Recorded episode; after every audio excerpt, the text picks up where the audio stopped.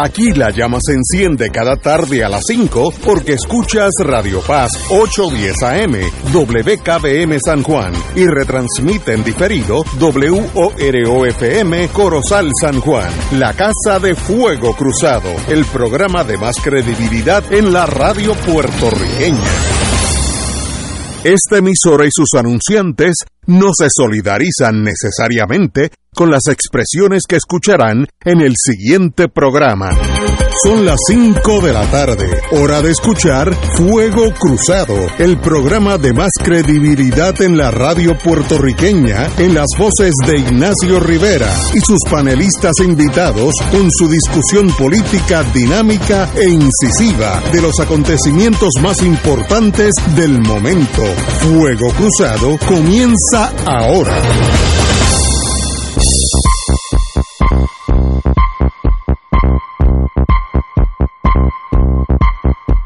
Muy buenas tardes, Boys and Girls de Fuego Cruzado. Estamos aquí, Romancing the Stone. Hoy estoy bilingüe totalmente. Eso quiere decir que me ha subido como... ¿En serio? Sí, sí. En serio no, porque piensa que siempre soy bilingüe. ¿Sabes lo que hay que decir bilingüe? Que no hablas bien ni el español ni el inglés. O sea, no, no es que los dominan los dos, es que no habla ninguno de los dos. Y es- yo soy el mejor caso de eso. Ni hablo español correctamente y en inglés la gente se da cuenta que soy latino. Estoy en el mundo de los... De los yo, conozco, yo conozco un abogado, Jorge, ahí, de McConnell, Jorge González, González. que es absolutamente bilingüe en inglés. Habla un inglés que los mejores anglo, anglosajones Su no lo hablan programa es en inglés. y es en inglés y es perfecto. Yo lo oigo los viernes a las 8 de la mañana. Excelente programa, pero es en, en- de, de King's English, como diríamos en Estados Unidos. Pero ya estamos aquí, Romancing the Stone. Vamos a bajar aquí a Puerto Tierra. Eh, oye, el, el gobierno, nuestro gobernador emite un decreto, emergencia por la erosión de las costas. Con una orden ejecutiva el gobierno estableció una serie de medidas para intentar detener la crisis que se ha agravado en, lo- en los pasados años. Señores, yo creo que eso es una buena idea, una buena acción del señor gobernador, pero está compitiendo con la naturaleza. Y eso no lo para un chivo.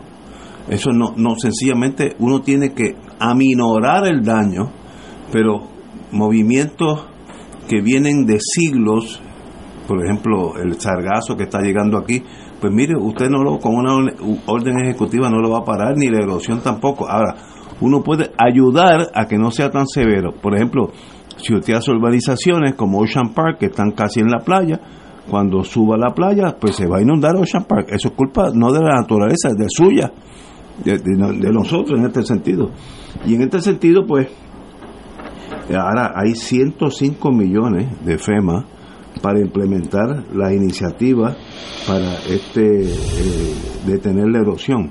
Así que con 105 millones yo me invento la orden ejecutiva más linda, es más, la puedo escribir en latín para que sea para siempre. Y sencillamente, pues, cuidado con inventarnos soluciones mágicas a problemas de la naturaleza. El hombre no puede contra la naturaleza. Parte de la crisis y la tragedia del ser humano ha sido tratar de sobreponerse a, la, a la naturaleza. Cuando vino María, no importa la orden ejecutiva, la fuerza de la policía, la fuerza de choque, sencillamente la naturaleza puede más que todos nosotros juntos. Y sencillamente, pues, felicito al gobernador, pero a la misma vez llamo la atención a su limitación de acción en torno a detener la erosión de la naturaleza que es para siempre. Compañero Rachel. El tema de la erosión y del manejo de las costas en Puerto Rico es un tema bastante agridulce porque se dicen unas cosas y se hacen otras. Cuando tú vienes a ver, como mencionas Ocean Park, pues tú ves que las construcciones encima de lo que es la zona marítimo terrestre están ahí. Y como dicen los pescadores, uno no se puede quedar con las cosas del mar. El mar siempre reclama, Reclama lo suyo. lo que es suyo. Absolutamente correcto.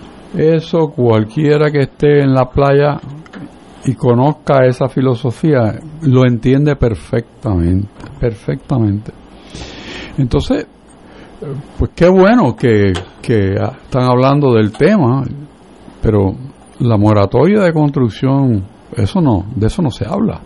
En las zonas en que están afectadas por ese problema. Eh, buen punto. Pues, no, de eso no se habla, porque eso tiene un valor eh, más allá.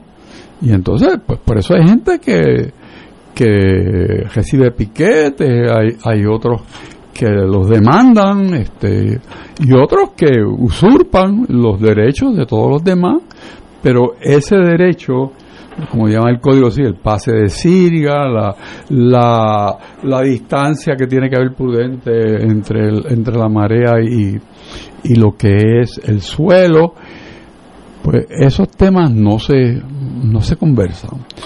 Eh, tenemos y esto es increíble, no hace tanto tiempo, aquí teníamos una crisis diaria de hablar que mira que se metieron una gente a construir en Guayama, otros en, este sitio y, y es una una reserva federal y a cancelar los permisos de construcción. ¿Te has enterado algo de ese tema? ¿Verdad que no? ¿Verdad que no, no hemos sabido nada? ¿Qué pasó? ¿Qué le pasó a recursos naturales sobre ese tema? Y tú sigues buscando y buscando y buscando y buscando, pues entonces sí hay un dinero que puede estar seguro que ya tiene nombre y apellido para un problema de manejo de la erosión en las costas. Y va a haber diseño, va a haber consultores, y cuando vienes a ver lo que te sobra es para hacer que tirar unas cuantas piedras en la orilla del mar para que el agua no se meta en las casas. Si tú miras cuál ha sido ese manejo, ese es tirarle piedras grandes. Ajá. por eso, pero eso no resuelve el problema, porque si como tú no, no te das cuenta que el mar reclama del mar, pues el mar tú le das un cantazo aquí y se mete allá y le lleva a la playa la arena que tiene aquel sitio y la deposita en otro sitio donde el mar decide que va a depositar. Y, te, y creaste otro problema de erosión.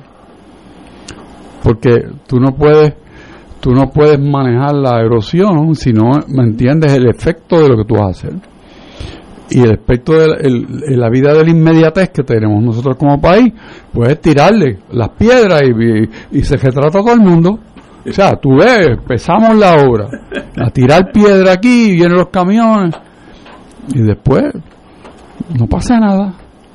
No es que me sienta pesimista, sino que estoy describiendo la realidad de que es un, una cosa más para jugar. Pero háblame de la salud en Puerto Rico y del acceso de la gente a la salud. Háblame de eso. Háblame de los médicos en Puerto Rico. Háblame de la universidad como centro de educación para que haya maestros y, profesionales en Puerto Rico que se queden en el país. Háblame de esas cosas. Háblame de un sistema contributivo que sea balanceado y que no tenga un sesgo de protección a ciertos sectores. Háblame de acceso a vivienda razonable. ¿Y dónde están esos problemas que son bien importantes? La salud, el bienestar. Háblame de la seguridad de la gente. Los videos que podemos ver de a ciencia y paciencia de todo el mundo, quitando los carros a la gente. Y eso no pasó en Marte, eso fue aquí. Entonces, pues, ¿cuál es la, la contestación? Vamos a buscar los videos, todas las sitios alrededor, a ver qué encontramos. Esa es la respuesta al problema de la seguridad en la calle. Y seguimos mirando las cosas importantes y entonces nos distraemos con esto y, con, y con búsquedas este, infructuosas de personas que donde están no sé pero llevamos, es como tú le llamas el divertimento. El divertimento, sí. Entonces lo medular se queda al lado. Qué bueno que aparecieron los fondos. Esos fondos no son de Puerto Rico. No fue que Puerto Rico quiso mejorar sus costas. Otra vez tenemos que vienen de afuera, el gran padre blanco, y te dice, mira, tiene que arreglar las costas y aquí están los chavos, ponte para tu número. Entonces, qué fácil es hacer una orden ejecutiva para implantar eso. O sea, por lo menos estoy poniendo la computadora y la, y la mente a trabajar. Pero, pero ¿dónde está la respuesta nuestra como país? ¿Dónde está? ¿Dónde está? yo no sé, me da vergüenza ajena. Porque es que no puede ser que nosotros, para mejorar la economía, economía necesitamos un huracán o un terremoto. O sea, esa es la solución del plan económico de Puerto Rico. Ok, esa es. Entonces, para, para cualquier asunto que necesitamos lograr mejorar la situación, pues, pues tienen que venir de Estados Unidos, como vino la, la secretaria Granholm, y decir, pues mira, paneles solares. Pues entonces, hay paneles solares. O sea, pero nosotros no generamos, no generamos esa idea. No, al contrario. No, no, no, no. Buscamos entregarle la operación de la Autoridad de Energía Eléctrica a una persona que le debe dinero a la autoridad. Entonces hay un pleito. O sea, o sea ¿cuál, cuál, fue, ¿cuál fue el proceso que llegó a seleccionar una compañía que le debe a la propia entidad que va a administrar?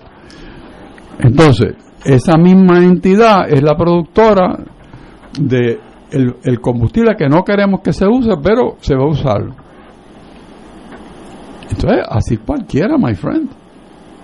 O sea, ¿dónde está el pensamiento de Puerto Rico como un país con miras a resolver sus problemas fundamentales, con unos planes realistas, con estamentos de dos, tres, cinco años, con metas y fondos para lograrlo. ¿Dónde está? ¿Dónde está? Y te dejo con eso. Oye, pero me han dejado así con una llave inglesa sobre la cabeza mía. Compañero Héctor Luis, usted que es la, la, la, voz de la esperanza. Después de esa bienvenida entusiasta. estoy para irme para casa. Se le quedó, y eso que se le quedó educación. no, lo dejé para ti, lo dejé para ti, para que diga las horas lectivas. Bueno, vamos a tener dos puntos sobre la pregunta de, o el planteamiento de Ignacio el Pacífico. Este, antes le ponían nombre a todo el mundo aquí. Eh, el primero es por qué se inundan las costas. Yo el otro día fui a buscar a un amigo mío, José Roberto Martínez, al condado, y para mi total sorpresa estaba inundado, porque, pero, o sea, la laguna del condado se metió dentro eh, eh, de la calle. Sí, una que, una que da a la laguna. Que da a la laguna, pero no es que da al borde de la laguna, está como a 20 pies de la laguna y estaba inundado donde están dos hoteles allí. O sea que para llegar a ese hotel casi tenías que usar una canoa. Este, ¿Por qué sucede eso? Vamos a aprovechar para decir que eso sucede por la actividad humana. El ser humano se ha multiplicado, especialmente en el siglo XX, eh, con una industrialización y el consumo de alimentos altísimo que estamos invirtiendo nosotros, ¿verdad? Entonces, aquí en este país pues tenemos uno de los índices más altos del mundo de carro por persona. Cada vez que usted prende su carro y yo prendo el mío, eh, echamos dióxido de carbono, dióxido de carbono a la atmósfera. Eso se llaman gases de invernadero, un término muy difícil para el puertorriqueño porque aquí no hay invernaderos en invierno. Es cuando le ponen una capa en adjuntas, lo hacen para, este, y para otras cosechas que tienen de lechuga, le, ponen una capa de plástico para conservarle el calor en, en, invierno. Eso es un invernadero. Pues, ¿qué pasa? Ese que usted vota en su carrito y yo voto en el mío, sube pero no sale, se crea una capa de gases de invernadero con lo que botan las fábricas, botan los automóviles y no deja salir el calor. Es como ponerle una tapa a una olla que va a hervir. Pues eso hierve más rápido y no deja salir el calor, por eso le ponen tapa eh, a, a, las ollas. Y eso es lo que pasa con el planeta. Al calentarse y no poder salir, se calienta el planeta. ¿Y qué pasa? Se calienta el planeta, se derriten los glaciares.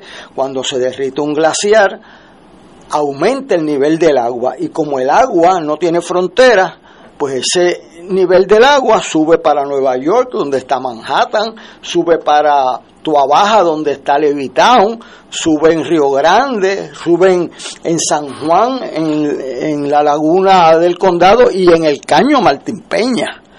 Y se, el agua que se supone que salga de Puerto Nuevo, cuando sube el nivel del mar, rebota para atrás. Y las máquinas hay que pararlas porque tienen agua al mismo nivel de entrando y saliendo y no funcionan. Eso es una situación explosiva en el mundo y si no se actúa, pues se va a poner eh, grave, grave.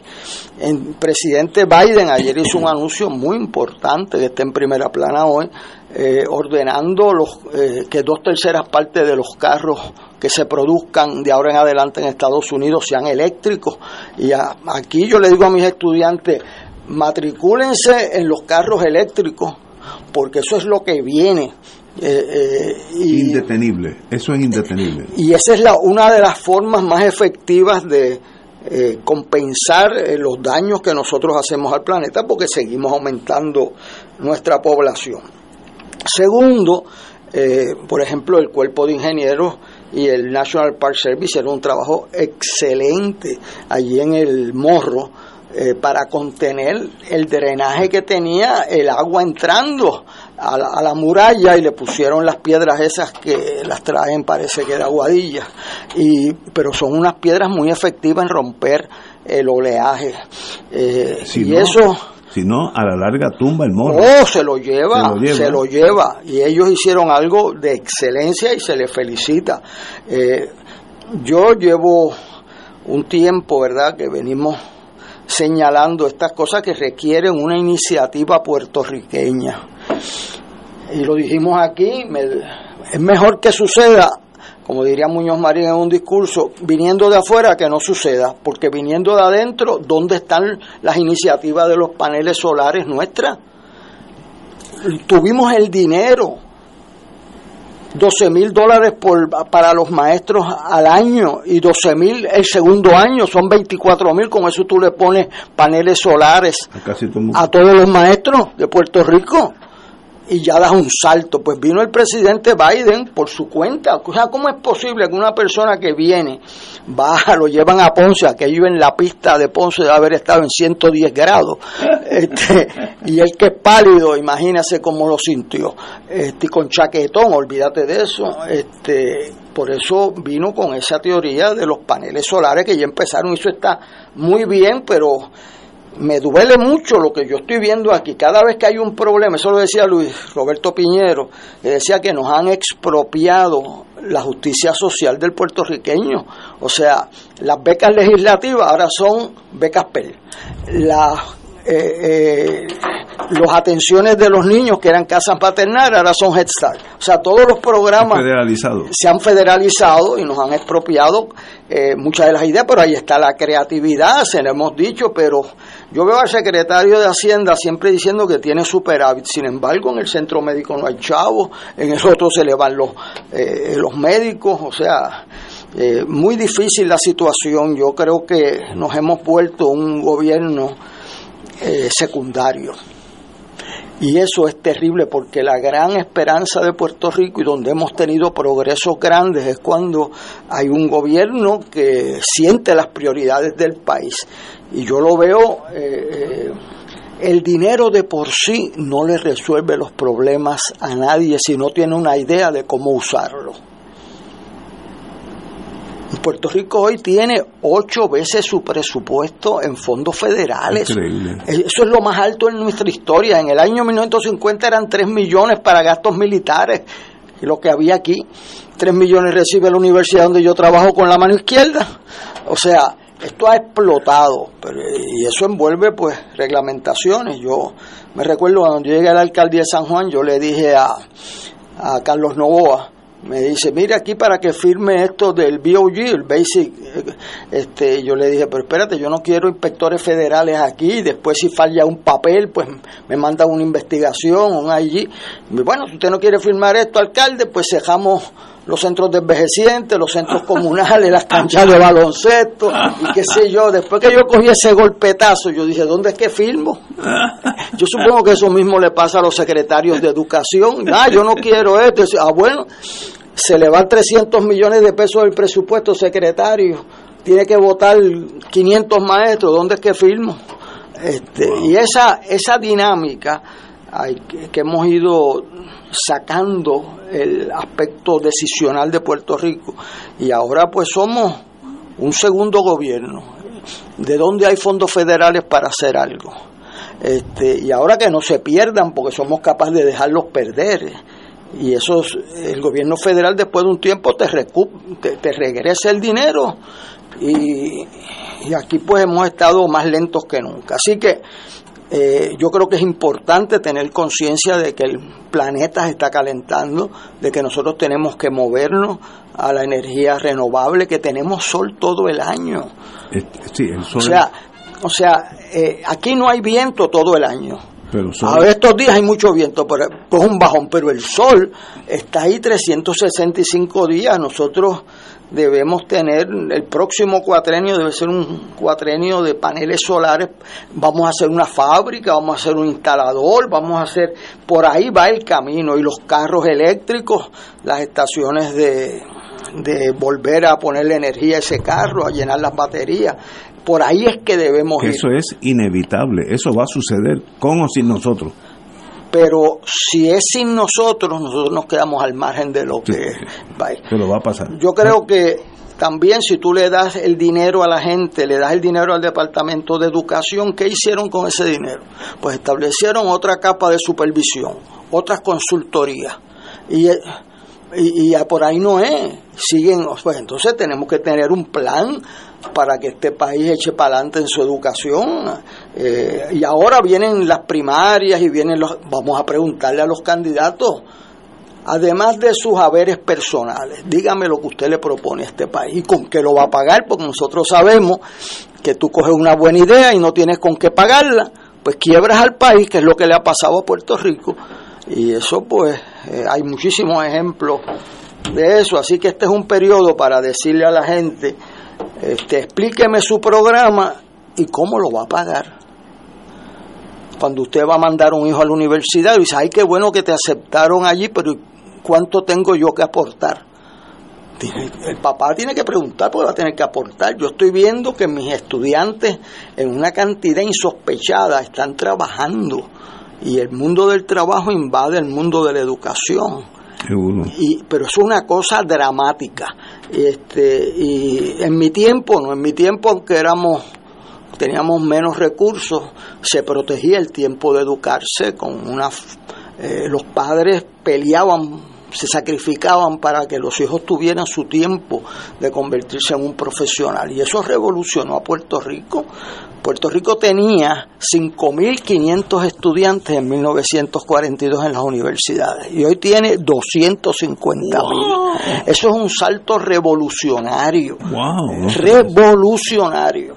Y don Jaime lo dejó en 72.000 de 5.000 a 70.000 hay unos cuantos vidas que tocó ese, ese principio. Y esto que lo señala el ministro de Economía de Argentina en un foro sobre Puerto Rico, el exministro de Economía Argentina dijo, mire, el problema es que le han quitado en el presupuesto dinero a la universidad y para echar a Puerto Rico para adelante van a necesitar que los gasten bien. Yo estoy de acuerdo en que, eh, eh, digo, le han quitado eh, mucho dinero y no han cerrado un solo, ¿verdad? No han votado a nadie. Este, pero la el ataque a la universidad que ha habido en estos años es una cosa terrible para Puerto Rico.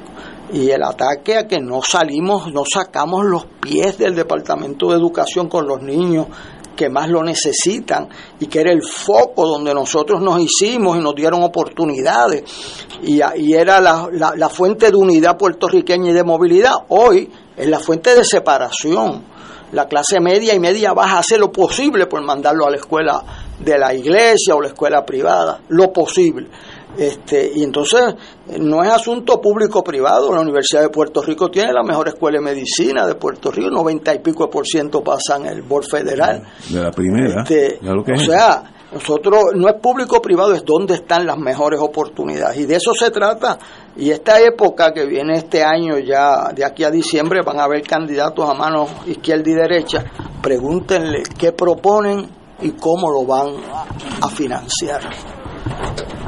Fíjate, cuando tú me dices qué proponen, me viene a la mente el Partido Popular. ¿Qué quiere el Partido Popular? Vamos a asumir que ganaron ya, ganaron todo. ¿Qué pasa? ¿Cuál es el plan? ¿Hay, alguna misión del país o sencillamente ganar por, por tener carros con bombillitas que prenden y apagan? Si usted supiera, yo tengo dos cuentos sobre eso. Una vez, eh, primero yo creo que la pregunta es muy pertinente y de hecho eh, lo estoy viendo en los candidatos y que aprovechen este mes para proponerlo y los que vienen también. Tenemos una primaria el 7 de mayo entre, tres jóvenes, eh, todos muy buenos y hay que preguntarle, que ayer uno de ellos habló de educación eh, y eso es muy importante. Para mí es la, la clave, y eso es lo que dice Pickett y es lo que dice Zacarías, invierte en educación. Eh, de hecho, las sociedades que triunfan, decía un profesor de Georgetown, son aquellas que invierten su capital sobrante en educación y tecnología. Y aquellos que se lo gastan en televisores nuevos, en consumo, este, son sociedades que declinan. Y yo creo que eso, si lo, si lo aplicamos a Puerto Rico, es un bullseye. es lo que ha pasado aquí. Nosotros tenemos que invertir en lo importante. Y invertir el tiempo de nuestros gobernantes en lo importante, eso que dijo Richard, no me hablen de cosas menores, dime de lo grande, cómo vamos a modificar las oportunidades de nuestros jóvenes. Entonces uno ve que dicen, bueno, en Puerto Rico hay un 41% de participación este, y nos falta mano de obra, que den más a luz, pero mire, bendito sea Dios, esos muchachos van a entrar a la fuerza de trabajadores en 18 años. No hay empresa que aguante 18 años. Mira que eso no tiene sentido. Espérate 18 en lo que llegan. Sí, las mujeres en Puerto Rico tienen menos niños porque están más educadas y además tienen más inseguridad, porque lo que tienen es un part-time a veces y una empresa que sube, el gobierno bajó. La economía. La si ella tiene una seguridad que puede tener y criar sus hijos con un sueldo razonable y trabaja en Hewlett Packard o trabaja allá en Lufthansa en Aguadilla, pues esas no deben tener problemas porque se sienten seguras. Ahora, un sitio donde te cierran y te van, los municipios ahora van a tener que votar gente si esto sigue como va. Pues entonces eso te crea inseguridad y no hay ninguno de nosotros que sintiéndose inseguro quiera más hijos. Por eso, porque, o sea, eso no, o sea que, y con una tasa de participación, ¿qué es eso de tasa de participación? En Estados Unidos, 65% de la población está buscando empleo y en Puerto Rico el 41, dijeron ahora el 44, pues 20, 21% menos. Ahí es que está la mano de obra. Pero le tienes que dar incentivos para que trabajen. Eh, esa respuesta del gobierno a mí me está bien pobre, sinceramente inaceptable. Vamos a darle incentivos a que trabajen y no penalicen el que trabaja frente al que no trabaja. Esa fue la conclusión de la doctora Kruger en Puerto Rico. Castigamos al que trabaja y premiamos al que no trabaja, pues entonces no puede sostener que lo que hay que hacer es tener más niños con ese esquema. Totalmente de acuerdo. Tenemos que ir a una pausa, amigos. Vamos a una pausa y regresamos con Fuego Cruzado. Fuego Cruzado está contigo en todo Puerto Rico.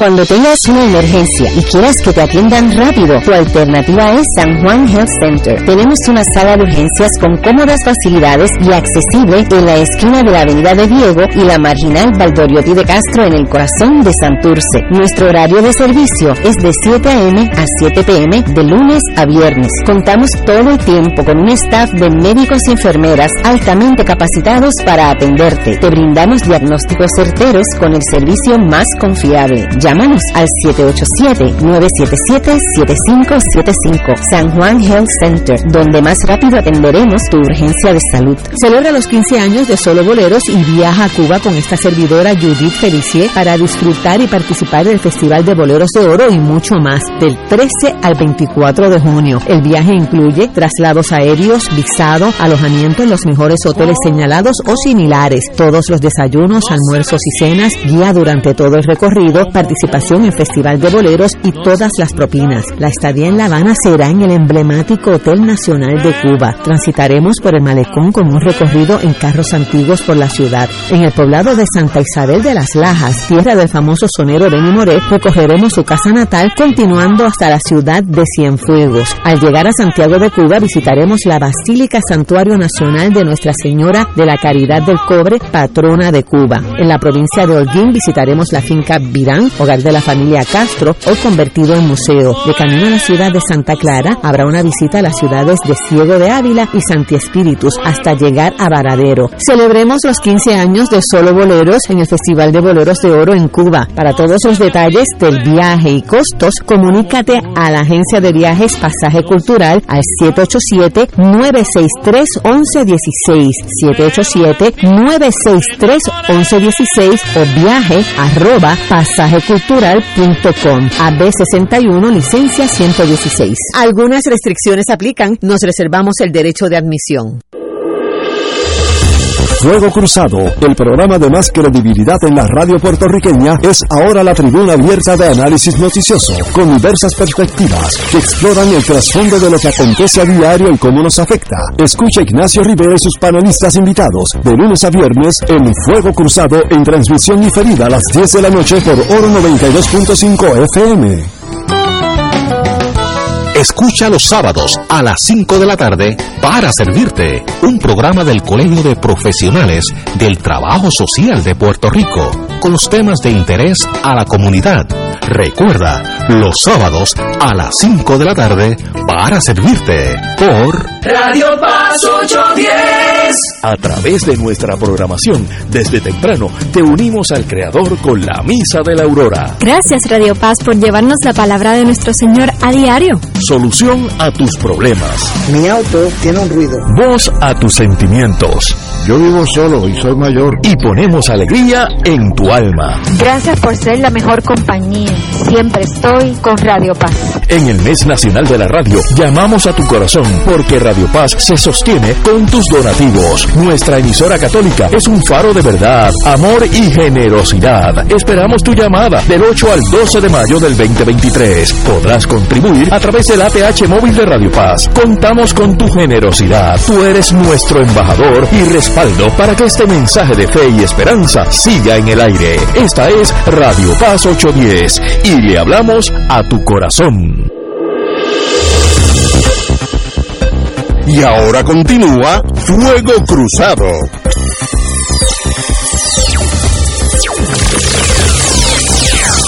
Amigos y amigas, hoy, ayer yo empecé a oír la radio en la mañana y me interesó muchísimo un caso entre la policía francesa, Police Judiciaire, policía judicial, que es la policía no secreta, sino la policía normal. La de- PTJ en Venezuela. la PTJ en Venezuela, que es la, la que vega con las leyes, estaba aquí con el FBI eh, buscando unas obras de arte y yo pensé, oye, hemos brincado en el mundo criminal, ya estamos a nivel de Mónaco, pues estas cosas suceden en París, en Mónaco, en Berlín, en Londres, pero ¿cómo es posible que, eso suceda aquí en, el viejo San Juan? Y es sencillamente, pues, no era tan tan eh, emocionante como eh, la noticia salió. Sencillamente hay una, un pleito de familia, de la familia Michel Basarelli, eh, húngaro, que obviamente era un pintor reconocido, y murió, y hay un pleito de herencia, y hay pues la esposa que se quedó con, eh, que fue la que, la que fue allanada ayer, Michelle, y sus hijos del primer matrimonio, que son los que reclaman la herencia, y un tribunal en Francia determinó pues, que eso hay que dilucidarlo en Francia, lo cual es lógico y legal, y como Francia tiene un entendido de reciprocidad con Estados Unidos, llegaron los muchachos, cogieron todas las pinturas y se las llevaron, deben estar rumbo en el Iberia de ayer o de esta tarde hacia Francia.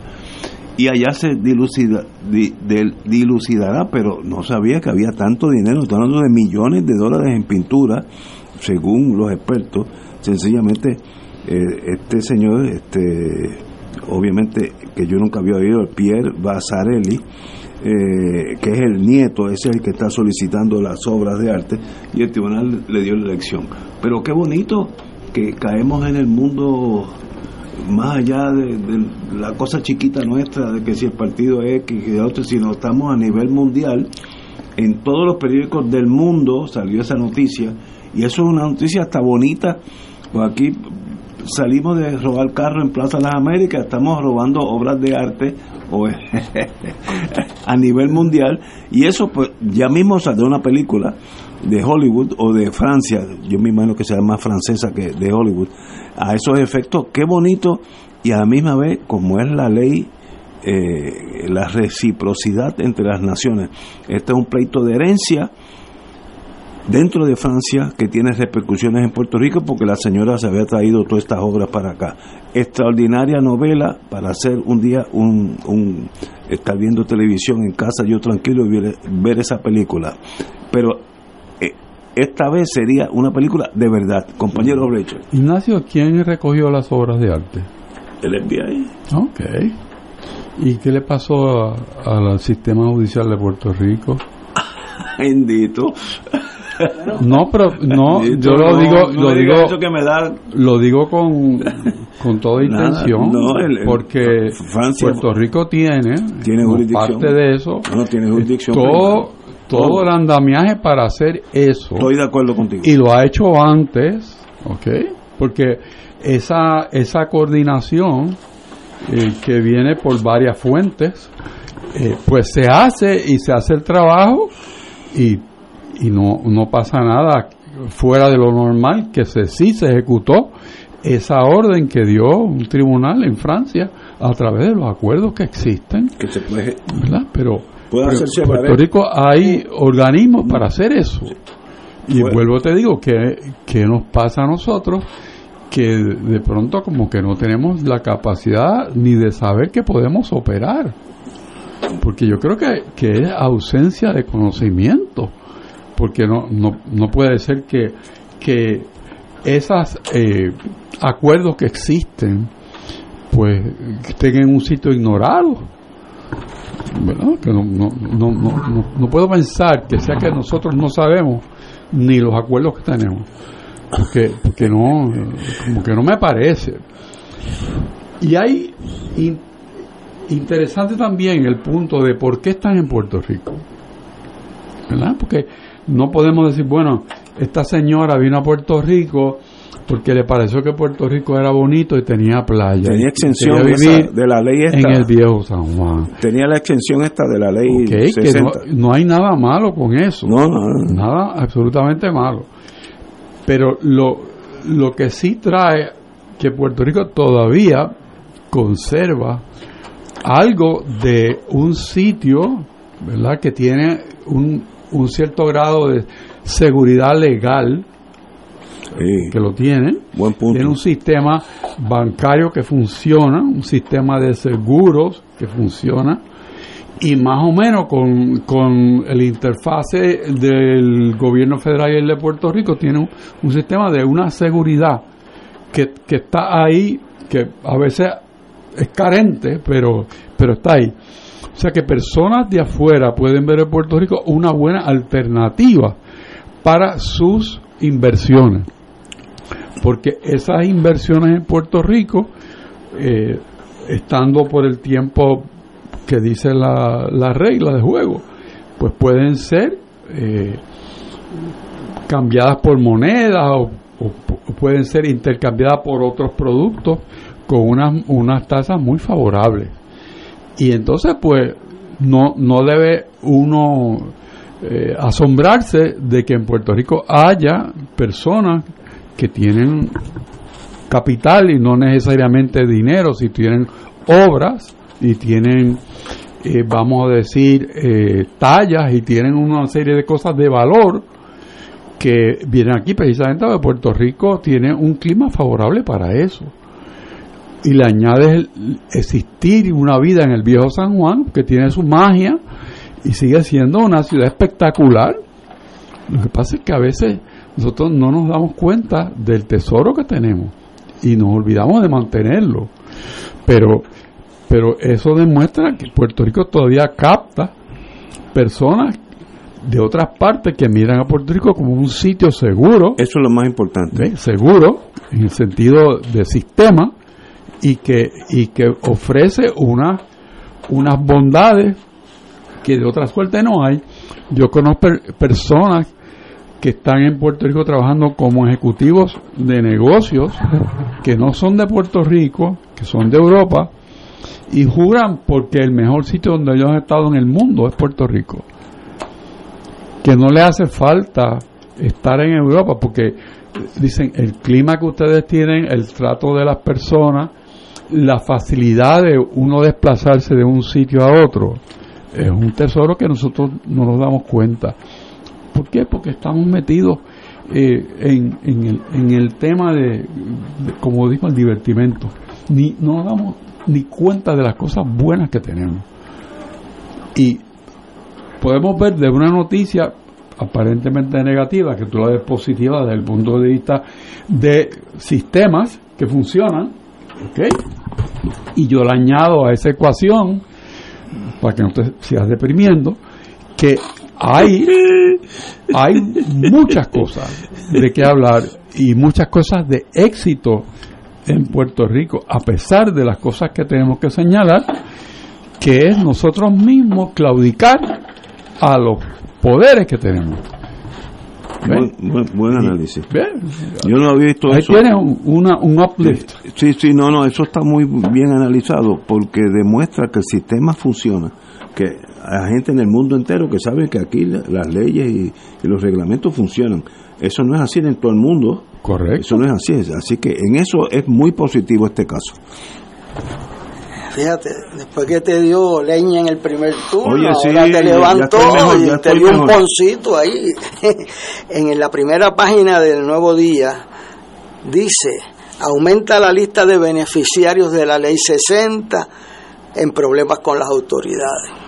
Eh, eso es importante saber que eh, las leyes en Puerto Rico han motivado, antes lo hacían en Islas Vírgenes, el que venga una gente en Puerto Rico porque se le dice, mire, usted no va a tener que pagar impuestos si hace estas inversiones, etcétera. Entonces, pues eso ha creado un mercado en, de vivienda en dorado, etcétera, y, y, hay unas críticas fuertes de que no le cobramos impuestos. Bueno, es bien difícil cobrarle impuesto a un fantasma, ¿verdad? Porque si no, si no viene, pues no, tiene. sí, y esta gente, pues, van a ir donde les convenga y donde el clima les ayude. Entonces le, van a, le hicieron un, un hospital de John Hopkins allí cerca, este, lo cual eh, con un aeropuerto cercano es una ventaja, eh, algo que entra en el radar eh, de este tipo de personas que vienen y hacen, y se le puede exigir un tipo de inversión mayor a la que están haciendo. Pero también las personas que tienen mucho dinero pues tienen también muchos problemas de cómo lo consiguen, cómo lo mantienen, si es en Bitcoin, si es con obras de arte, etcétera. O sea, eh, pero tenemos que tener cuidado de o sea, no matar la gallina de los huevos de oro, porque si tú le sigues con una opinión pública adversa, que son unos raqueteros, que lo que vienen es explotar el país, etcétera, eh, pues se van a ir a otro sitio que le ofrezca eso. Y nosotros lo que nos conviene es que inviertan parte de su capital en Puerto Rico para un desarrollo sostenible.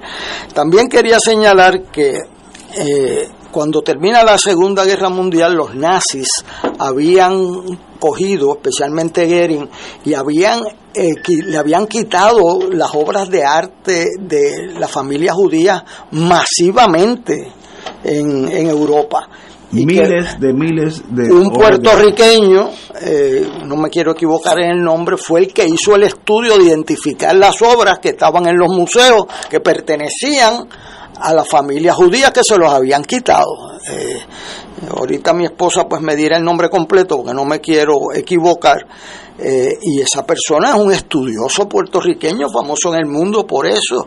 Y las obras de arte pues son un mercado de las que se roban y las que no se roban Eh, y eso pues hay unas películas sobre eso.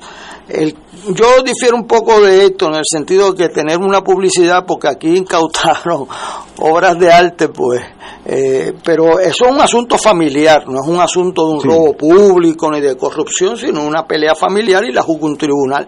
Obviamente los demandantes radicaron, los abogados o el Estado francés los radicó en el gobierno federal, porque si no, eh, no hubiese habido esa jurisdicción para tomar esas obras. Normalmente eso lo haría el Departamento de Justicia de Puerto Rico.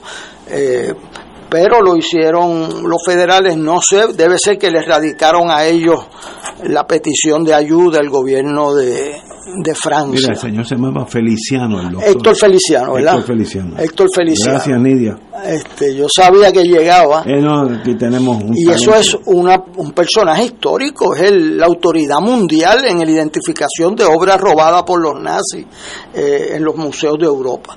Eh, así que lo que pasa es que asocian esto de que 40 millones en obras de arte, etcétera. Entonces, pues eso es un titular que aunque se ve bien el retrato, porque es una obra de arte de verdad. Este, eh, esa, yo prefiero que la publicidad sea algo que no tenga que ver con el crimen internacional o con pleitos internacionales, pero por lo menos lo puso en el mapa, aunque a mí no me... Pero fíjate, lo que dice Héctor tiene razón. Nos puso en el mapa, pero nos puso como una jurisdicción que trabaja con las leyes internacionales. Y eso es... Eso es bueno. Eso es bueno, tú sabes. Aquí hay reglas, ciertas reglas del juego, que no es todo el mundo es así yo te puedo mencionar aquí en el Caribe un montón de islas que si tú llegas allí te quedas con la isla y nadie te va a tocar. Al ladito de nosotros hay unas cuantas. Pero eso es bueno, que sepamos que si tú haces algo en Francia o en Suecia y te vienes para acá huyendo, la justicia te va a llegar. Muy bien. Y el punto de Héctor, también válido, y por qué llega a través de los federales y no a través de justicia, es un buen punto, no tengo contestación, porque también es un buen punto. Bueno, ahí estamos. Pues señores, el arte. Eh, quiero ver la película en Netflix ya mismo. Esta película va a ser material de Hollywood o de Netflix porque se presta esto, toda la herencia de esta persona que vino de Hungría a Francia, eh, fue un pintor prolífico, extraordinario, eh, se no se divorcia, sino que se enviuda, eh, la, segunda esposa trae unas obras a una isla llamada Puerto Rico en el Caribe para añadirle esta cosa mitológica y el, FBI y la Surete Nacional lo buscan extraordinaria película es más, si quieren usarme a mí del, viejito pintor, me, doy de voluntario. Excelente. Y, tu análisis, Héctor, excelente también. Bueno, eh, pero ahí está. Oye, vamos a... tenemos 10 minutos, ok. FEI al exalcalde. Tengo mis serias dudas sobre este FEI. Eh, la presunta concesión de arrendamiento de propiedad municipal que se alega llevó a cabo el alcalde Ángel Pérez Otero provocó que se asignara un fiscal especial, etcétera. Eh, el caso es que este señor eh, se dio, cito, se dio el uso de algunas facilidades municipales del edificio Guaynabo Medical Mall a una entidad privada sin el pago de, contribución, de acano de arrendamiento. En Estados Unidos, el Common Law, existe que yo puedo hacer un contrato válido por un dólar al año. Es el consideration. Yo te voy a alquilar aquí la estación eh, donde estamos y tú me vas a pagar un dólar al año y es válido porque ese es esa es la consideración no sé si aquí se hizo eso o sencillamente ahora si usted tiene un sitio baldío vacío y usted es alcalde y usted quiere traer comercio a esa zona usted es buen alcalde. Si mire si lo cede y viene y pone allí una empresa un restaurante lo que sea y por lo menos trae volumen. Yo viví ese caso yo personalmente. Cuando Pueblo Altamira abrió en, Altamira, eh, que era gigantesco, tenía un canopy, una, unas tienditas afuera, que era para alquilar a pequeños comerciantes. Y se alquilaron todas menos dos, las más feitas y las más alejadas, como en la vida. Y el dueño de pueblo, que era un genio comercial, me dice Ignacio, regálala. y las alquilamos gratis. Y una, una fue una zapatería que estuvo allí hasta los otros días y otra no me acuerdo qué era. Pero, ¿cuál es el delito si yo tengo algo que está baldío, que está vacío, y yo quiero traer movimiento a ese, a ese lugar? Pues mira, el canon tuyo es cero. Nosotros hacíamos un contratito bobo este, a esos efectos por un dólar al año que nunca ni lo cobramos bajo el common law. Y eso, eso en sí es un delito de tal magnitud que tú tengas que llevar al alcalde a un FEI. Ah, que si le pagaron por debajo de la mesa, eso es otra cosa, eso es otro delito, ya, y entonces fraude. Pero el hecho de que él se dio eso, porque estaba baldío cogiendo moho y dañándose la propiedad, para mí, como yo lo hice en Altamira, no es un delito, al contrario, es un movimiento sabio económicamente. Compañero. Yo no conozco los, hechos de ese caso. Sé lo que es el Medical Mall y sé que no es un terreno baldío. Es, una, una propiedad de primera eh, que tiene Guaynabo City. Eh, Yo no sé dónde. Pero el, como no tengo la información, no, no, no te puedo opinar porque hay leyes que gobiernan la contratación con los municipios que hay que observarlas. Este, hay aprobaciones que necesita, hay que registrar contratos. O sea, hay todo un andamiaje eh, legal que gobierna esa, esa gestión y si el señor exalcalde no, no la cumplió, pues se puede cuestionar, pero no sé suficiente como para decirte eh, buaquilatar esa situación porque no, no la conozco. Compañero. Mi impresión de lo que leí, primero uno debe advertir que no tiene todos los elementos de juicio. Segundo, que dice que no lo aprobó la Asamblea Municipal. Eso es correcto, o sea, el, según mi recuerdo, ¿verdad? Yo hace 25 años que salí de la alcaldía de San Juan, pero este, según mi recuerdo, cuando tú vas a hacer ese tipo de transacciones necesita autorización de la asamblea, este, porque en un sentido es un, es un quid pro quo, o sea, por ejemplo, tú puedes hacer el contrato, usted se encarga de hacer las mejoras de este local que está eh, y el primer año no paga porque tienes que invertir en eso, eso es la, lo que se llama en la consideration, que es la consideración, yo te doy este bien en consideración a que tú me vas a dar ese servicio u otro bien, pero eso tiene que estar claro, o sea, no puede ser de mitología. O sea, y entonces yo he ido a ese edificio, un edificio bien valioso, hay una inversión grande allí, eh, allí estaban otras oficinas de gobierno federal y de, y de aquí, eh, y consultorios médicos, etcétera. Eh, hay que ver los detalles, pero tiene que haber, o sea, tú puedes hacer eso gratuitamente en consideración a que te van a arreglar el local. Y yo hice esa esos arreglos cuando, por ejemplo, pues le decía, usted no va a pagar el Irán Bison ese día, pero tiene que hacer estos arreglos y dejar tres neveras, y tener, o sea, pues eso cuesta dinero. Este, eh, y arreglarle esto y arreglar lo otro. O sea, tiene que haber una consideración a cambio de lo que tú estás eh, no cobrando, ¿verdad? Que eh, eso es lo que se hace en todas las inversiones. A mí me extraña eh, que el municipio de Guaynabo, que tiene una división legal que pasa por todos esos contratos, eh, o sea, a mí me, me, sorprendió esa noticia porque eso es como un trámite ordinario, o sea, la división legal prepara ese ¿quién preparó ese contrato? ¿Cómo es posible la otra parte también? los que cogen eso, si yo no voy a pagar, tengo que tener una justificación para decir que no estoy pagando este, porque estoy devengando un ingreso de, o sea, pues me, me extraña que haya habido una negligencia, excepto, ¿verdad?, que hayan cosas que uno eh, no conoce tampoco, pues en este momento que el exalcalde estaba bajo un dictamen de culpabilidad, eh, pues no me gusta, o sea, como coger aquí de moda, ¿verdad? Este, hoy no es el día para caerle encima el que está pendiente una apelación.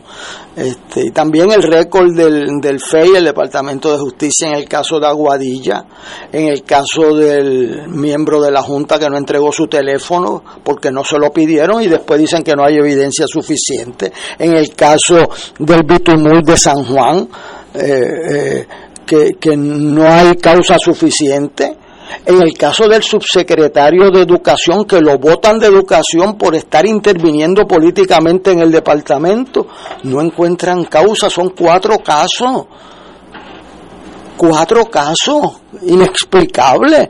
Unos cometen perjurio en Aguadilla y no les pasa nada en los asuntos electorales. Dijeron que vieron 50 papeletas que no existieron nunca pues él tiene que responder por esa declaración jurada. El otro por el bitumul que regaló, ¿cómo es eso? Y dicen que llamaron a un senador de testigo pericial en ese encuentro. Eso yo no lo puedo ni creer. Este, señor, o sea, aquí el récord no es bueno para justicia ni el FEI. No es bueno. Y entonces eso nos afecta mucho porque es el, la responsabilidad, la credibilidad ante el pueblo de Puerto Rico. Entonces, este que ahora lo declaran culpable, a las dos semanas le empujan un FEI. Pues, o sea, la coincidencia en fecha no es feliz. O sea, tú le das, eso era como el gobierno de Puerto Rico, después que el gobierno federal los metía presos, le radicaba cargo, ah, que mame. Eso es un llame. Así, así cualquiera, o sea, eso es la historia de Puerto Rico. Pero se dio un caso en que el Tribunal de Puerto Rico lo soltó y automáticamente lo cogió el Tribunal Federal y lo... Ese se llama el caso de la tómbola. No que saliera culpable, que se declaró culpable. ¿Oíste eso? que se declaró culpable en el federal, el mismo que salió libre en el Tribunal Superior aquí. Y entonces cuando celebró así, allí mismo, ¡pam, pam! le pusieron, le pusieron las esposas, porque el viernes antes le habían convocado un gran jurado y habían un montón de muertos ahí y el FBI sabía que lo iba a liberar el juez. ¿Cómo lo sabía? Yo no sé, pero lo sabían. Y en, este caso de la tómbola. Sí, la tómbola. O sea, para que sepamos, la tómbola en toda baja. Que en, el parking hubo cuántos, 8 o 10 muertos. Un tiroteo. En este caso del alcalde de Guay, ex alcalde de Guaynabo, pues parte de una premisa que no hubo movimiento sísmico ilegal, que no le pasaron dinero, porque eso es otra cosa, ya entonces es un crimen normal. Pero si él lo alquiló porque estaba eso vacío, cogiendo moho, y los edificios, si tú quieres destruir un edificio, déjalo cejado dos o tres años y se va a desbaratar el solo. Yo no veo cuál, ah, tal vez una violación al reglamento, tal vez una multa, una, una amonestación, pero pero no veo cuál es el problema, porque yo lo viví en Pueblo, Altamira, alquilamos de cachete dos locales para negocios chiquitos y funcionaban porque lo llenaron gente y funcionaron y no y, traía gente que a su vez ayuda a la tienda mientras más gente venga mejor pero ya ya veremos. Así que tenemos que ir a, a, una pausa pero de verdad que eso no es un caso para mí que partiendo de la premisa que no hay acto ilegal. fíjate, la... Sí, no, ni chavos en las medias, ni nada. así es un llame, si es así, pues un, otro crimen más. Vamos a una pausa, amigos. Fuego Cruzado está contigo en todo Puerto Rico.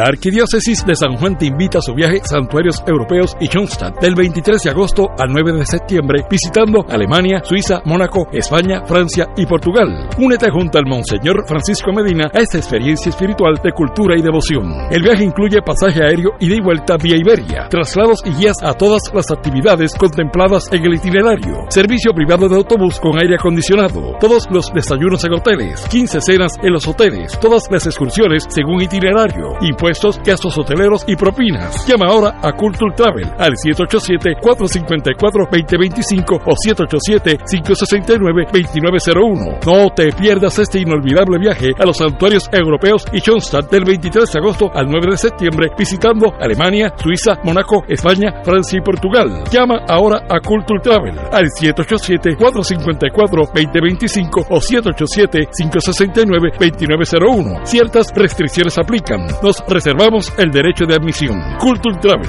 licencia 152 a V90. Radio Paz te ofrece el mejor motivo para levantarte temprano y disfrutar el comienzo de un nuevo día de lunes a viernes con Enrique Liboy y Radio Paz en la mañana. La dosis perfecta de noticias, deportes y éxitos musicales de todos los tiempos, humor y curiosidades, calendario de actividades y tus peticiones musicales por el 787-300-4982. Conéctate con el 810 AM de lunes a viernes con Enrique Liboy y Radio Paz en la mañana. AESA, la pequeña gigante, te invita a sintonizar su espacio radial AESA Informa. Todos los jueves a las 4 de la tarde se estará ofreciendo información relevante a los pensionados y jubilados de Puerto Rico. Te esperamos a esa imparable, auspiciado por MMM Alianza.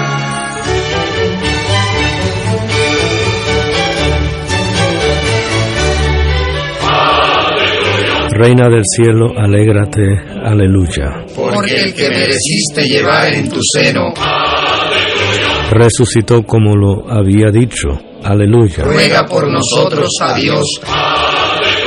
Gózate y alégrate, Virgen María, aleluya. Porque ha resucitado Dios verdaderamente. Oremos. Oh Dios, que por la resurrección de tu Hijo, nuestro Señor Jesucristo, has llenado el mundo de alegría. Concédenos, por intercesión de su Madre, la Virgen María, llegar a alcanzar los gozos eternos por Jesucristo nuestro Señor. Gloria al Padre, al Hijo y al Espíritu Santo, como era en un principio, ahora y siempre, por los siglos de los siglos. Amén.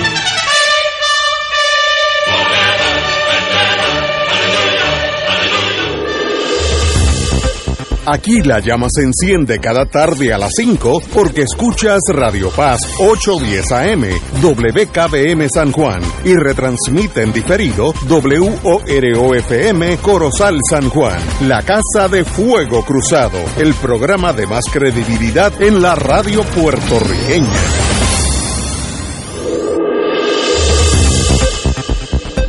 Y ahora continúa Fuego Cruzado.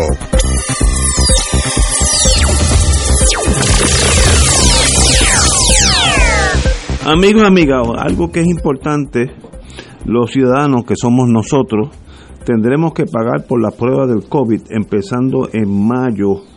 Eh, así que cuando el presidente de los Estados Unidos eh, declaró que la emergencia del COVID ya había terminado, si es así o no, pues debatible. Eh, en realidad lo que quiere decir eso para nosotros es que cual, cualquier prueba o cualquier vacuna que usted quiera ponerse de aquí en adelante, después de mayo, usted tendrá que pagarla como si se vacunara contra el, polio o, varicela.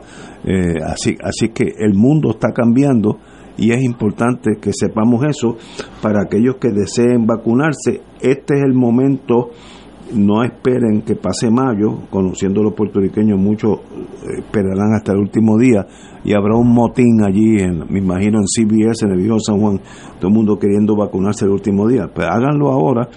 Eh, yo cuando fui para la quinta, hace ya cinco o seis meses, llegué para buscar una cita y no había nadie en la farmacia, sino que me dijeron, no, pues véngase ahora mismo y allí me lo, me lo, me, me vacunaron. Así que el COVID termina la pandemia oficialmente en mayo por tanto, el presidente ha dicho, de ahí en adelante, el Estado no va a pagar por las vacunas, así que usted será el que tiene que pagar. Así que si quiere hacerlo de cachete ahora, now is the time. Y yo me pondría a las 5 antes de mayo, pero sencillamente eh, una decisión muy, muy, muy, muy personal. Pero de verdad que vale la pena eso decenas de billones de dólares que Estados Unidos invirtió en vacunando gratis, cesa en mayo de este año. Así que después de mayo, you're on your own, si quieres vacunarte, allá tú.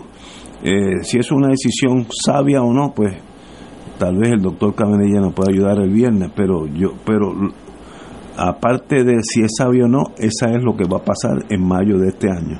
Así que tú tienes las cinco, usted tiene las cinco ya puestas.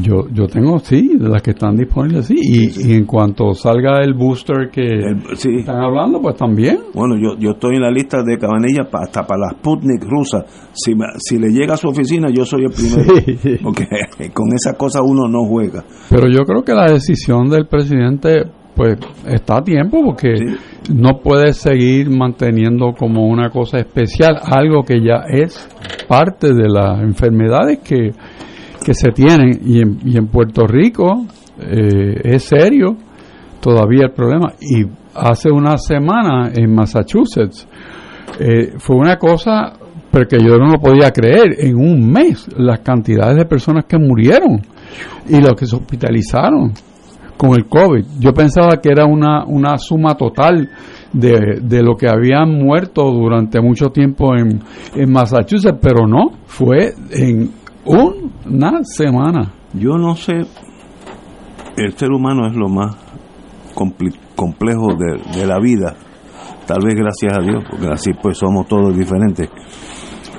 ¿Qué hace que el 40% de los puertorriqueños no se han puesto la última vacuna? Yo no entiendo eso.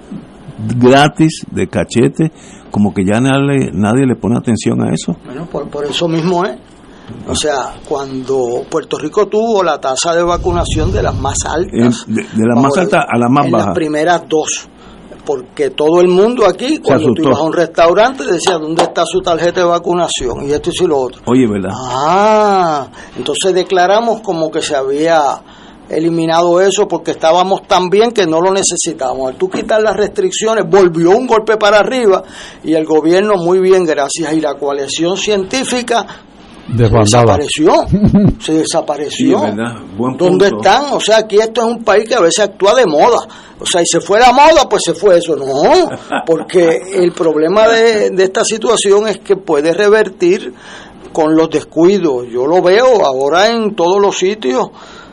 Eh, están sin las mascarillas, ¿verdad? Porque hay un... en ningún sitio. Porque este, ya no se exigen las vacunas eh, vamos a ver, yo creo que ahí le hemos fallado al país porque le habíamos dicho que las medidas de protección iban a ir a la par de las medidas de contagio. Sin embargo, cuando el contagio subió, las medidas de protección, con, ¿verdad? eso afecta a los negocios, pero eso salvó vidas en Puerto Rico, no es un relajo de que te dé un catarro.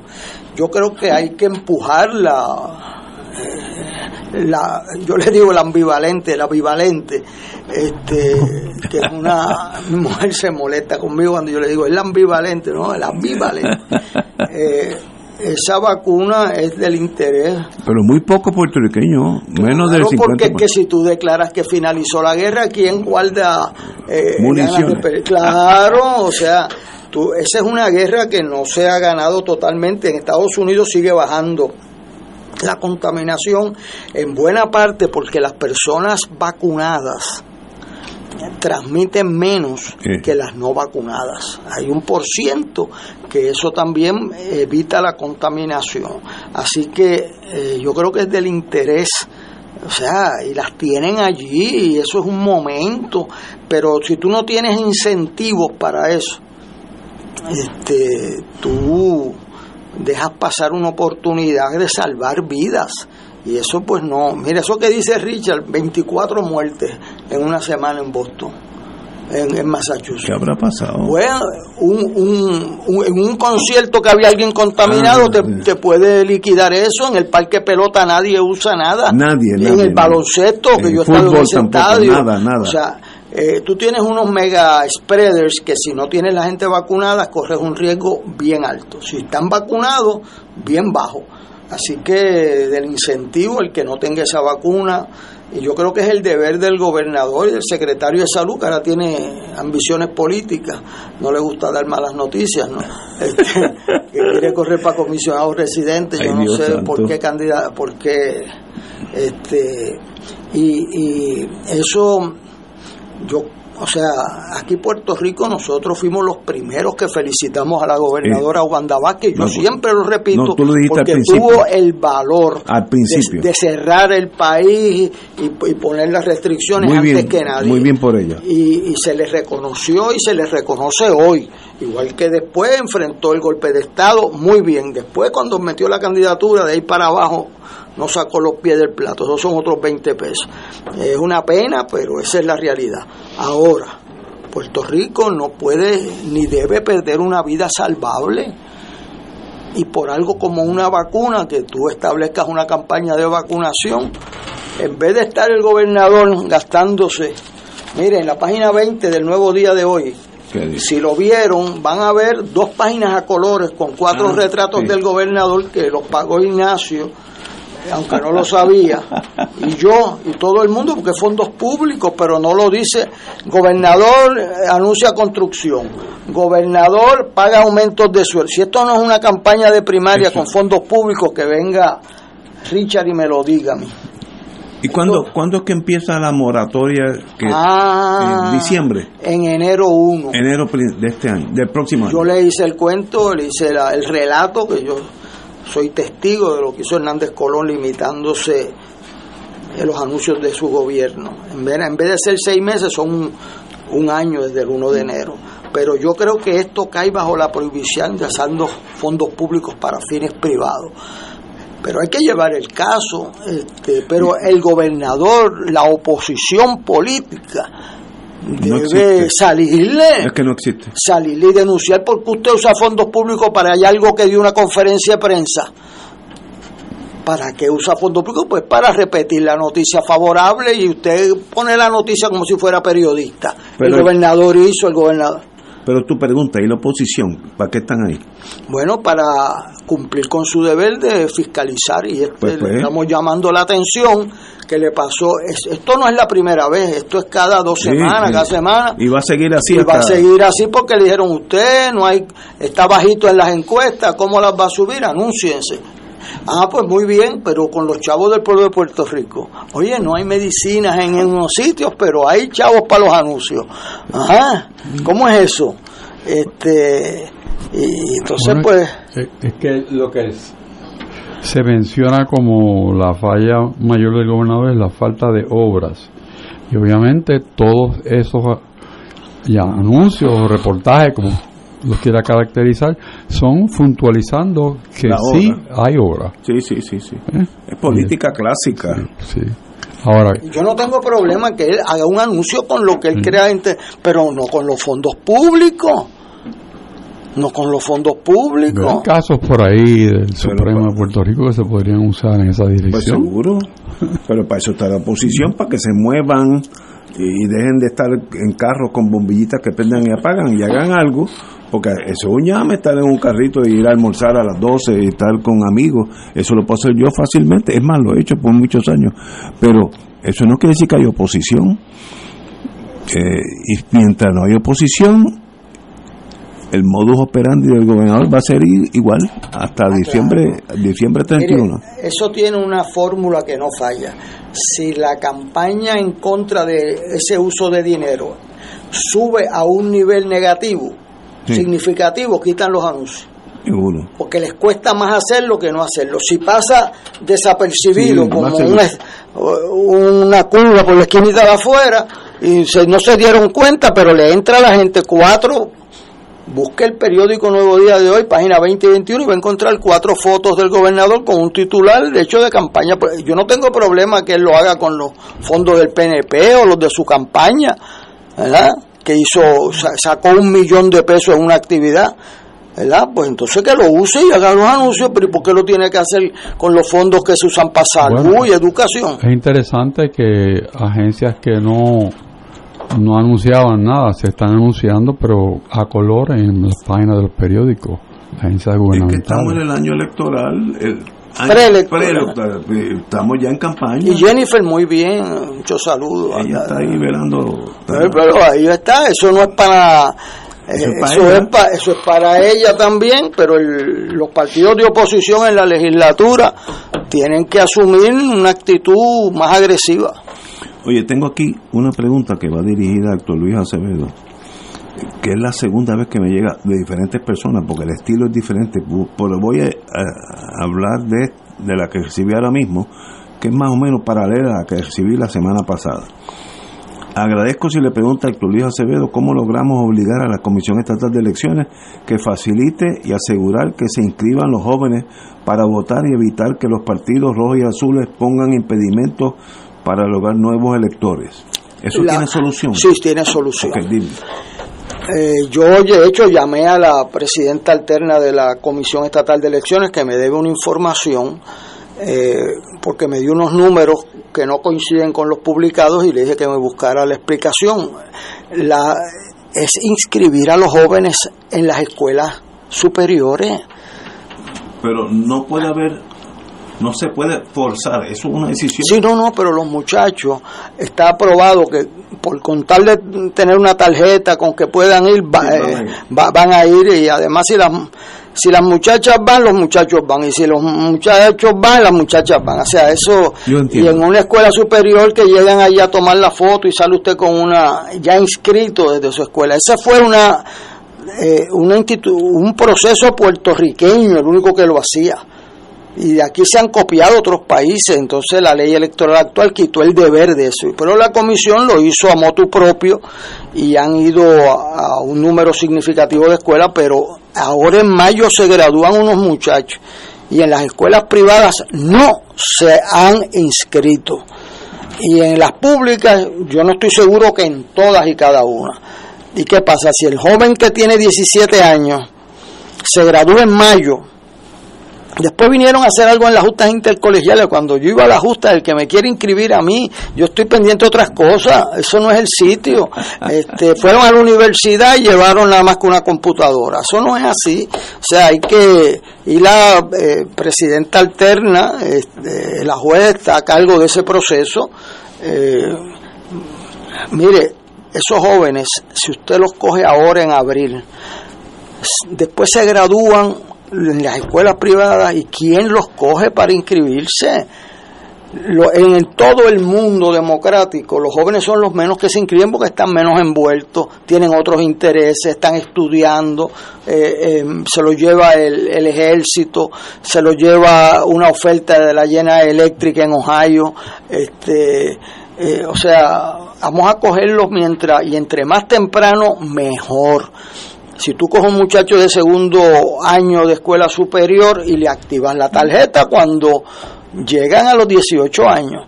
Eso de que van a hacer por computadora, yo lo quiero ver, quiero ver la garantía de que eso no se preste a, a problemas y además quien no se ha ido a inscribir es porque para tu es porque no tiene esa motivación. Ahora vienen las primarias eso es una buena motivación para inscribirse. Este después vienen las primarias en el PNP y en el Partido Popular y después vienen las elecciones. Pero lo más efectivo ha sido llevarlo a las escuelas y entonces, pues ahí hemos, eh, la ley lo quitó, no han ido a las escuelas privadas, eso son ciento y pico de mil. ¿Pero y por qué? ¿Por qué eso ha pasado? ¿No, pues porque, que los jóvenes se inscriban? Bueno, en la legislatura le quitaron ese programa porque entendieron, en el Partido Nuevo Progresista, que no les beneficiaba mucho el voto de los jóvenes. Por lo tanto, que no, que vaya el que quiera. Y eso pues es una barbaridad. Este, y después pues me alegró que la comisionada del PNP adoptó una actitud positiva eh, sobre eso en contra de su partido, que allí pues esos fueron los que hicieron las barbaridades que hay en esa ley, que Richard ha sido más elocuente que yo, este, y que todavía permanecen en el Estatuto Legal de Puerto Rico a año y medio de las elecciones. Este, y eso pues de tres tres llevan el Supremo, tres casos declarados inconstitucionales de la ley. Este, y aquí pues, no sé, yo he tratado de motivar y soy un imprudente con los miembros de la legislatura porque no acaban de sacar eso de allí, que lo vete el gobernador. Sí, y que explique por qué vetando las barbaridades que tiene esa ley. Este, así que, y no, vamos a esperar tener una crisis con el nombramiento del presidente. Vamos a esperar eso, no hagamos eso. Los jóvenes a las escuelas que la comisión sea agresiva con las escuelas, con los talleres, con los liceos, porque hay muchos jóvenes que no están en la escuela eh, eh, pública, pero las escuelas privadas, las católicas, las evangélicas, eh, las seculares, llamen a la comisión y digan, bueno, yo quiero a mis jóvenes que se inscriban y vienen un día y los inscriban y se acabó. Pero los directores de escuelas privadas y la asociación de escuelas privadas debe moverse porque eso es de lo más permanente que se le va a quedar a esa persona, su primera participación electoral. Pero la comisión no es la que ordena que eso suceda. ¿Cómo, cómo? Bueno, eso lo que hacen es que te ponen, te llama a la oficina del presidente, le pasan a la presidenta alterna y le ponen una fecha. ¿Puede usted en mayo 6? Sí, pues, a las escuelas X. A las escuelas X, el 7 en Luquillo. Y veo, veo. Así que si las escuelas reclaman los ponen en calendario. Los ponen, ah, pues, eso es importante saberlo, yo no sabía eso. Bien, ah, funciona. Así que las escuelas tienen el deber de buscar. El deber, los directores de escuela, claro que sí. Compañero Rachel. Bueno, el, el tema de la, de la ley electoral, si, si es que por ahí tú quieres ir, eh, es el, el tema de que da la impresión que a los dos partidos, vamos a llamarles mayoritarios, no les conviene cambiar la ley porque han tenido la oportunidad, están los proyectos, ha habido aprobaciones que después no, no encuentran eco en el otro cuerpo hermano. Y todo el mundo dice que hay que cambiarla, pero no, no pasa. Y entonces la, la, la deducción lógica es, bueno, si tú no lo tocas porque te conviene, porque no puede ser que tú no lo tocas porque, porque te va a hacer daño. Al contrario sería lo correcto, pero, pero no lo hace. Pero lo, lo que estás implicando es que a los dos partidos mayoritarios hasta ahora se han dado cuenta que esa juventud no, no necesariamente caminan por eso no no no, no, estoy ahora en un plano mucho más amplio. Mucho más amplio. Mucho más amplio. lo de los jóvenes la comisión estableció un programa propio sin que estuviera en la ley nosotros lo habíamos establecido en el 83 por resolución de la comisión. Luego, cuando la comisión empezó a arrastrar los pies, porque allí pues se burocratizó eso, esa es la realidad, y no querían ir a, todos los pueblos y que estaban cansados y qué sé yo, pues entonces yo fui, yo te lo dije aquí, yo perdí la paciencia y fui donde David Noriega, que en paz descansa, su programa de radio, y le reclamé a mi opositor, se lo dije, mira David, está pasando esto. Y David cogió y les metió una descarga allí todos tres sábados consecutivos. Y fui donde Kenneth McClintock en el Senado. Y le pedí ayuda con el otro cuerpo. Y los dos presidentes legislativos le metieron caña a la comisión. Y entonces, como tenían vista de presupuesto, pues se movieron. Aquí las cosas en este país dan trabajo hasta hacerlo fácil. Este, sí, sí, pues, o sea, es el trabajo de ellos. Y Ahora pues lo están haciendo, pero ese es otro caso. Lo que está hablando Héctor Richard es que aquí esa es una ley que todavía está ahí vigente, que dice barbaridades, como no le puedes preguntar a una persona que llena una solicitud de voto ausente si está doblemente inscrito.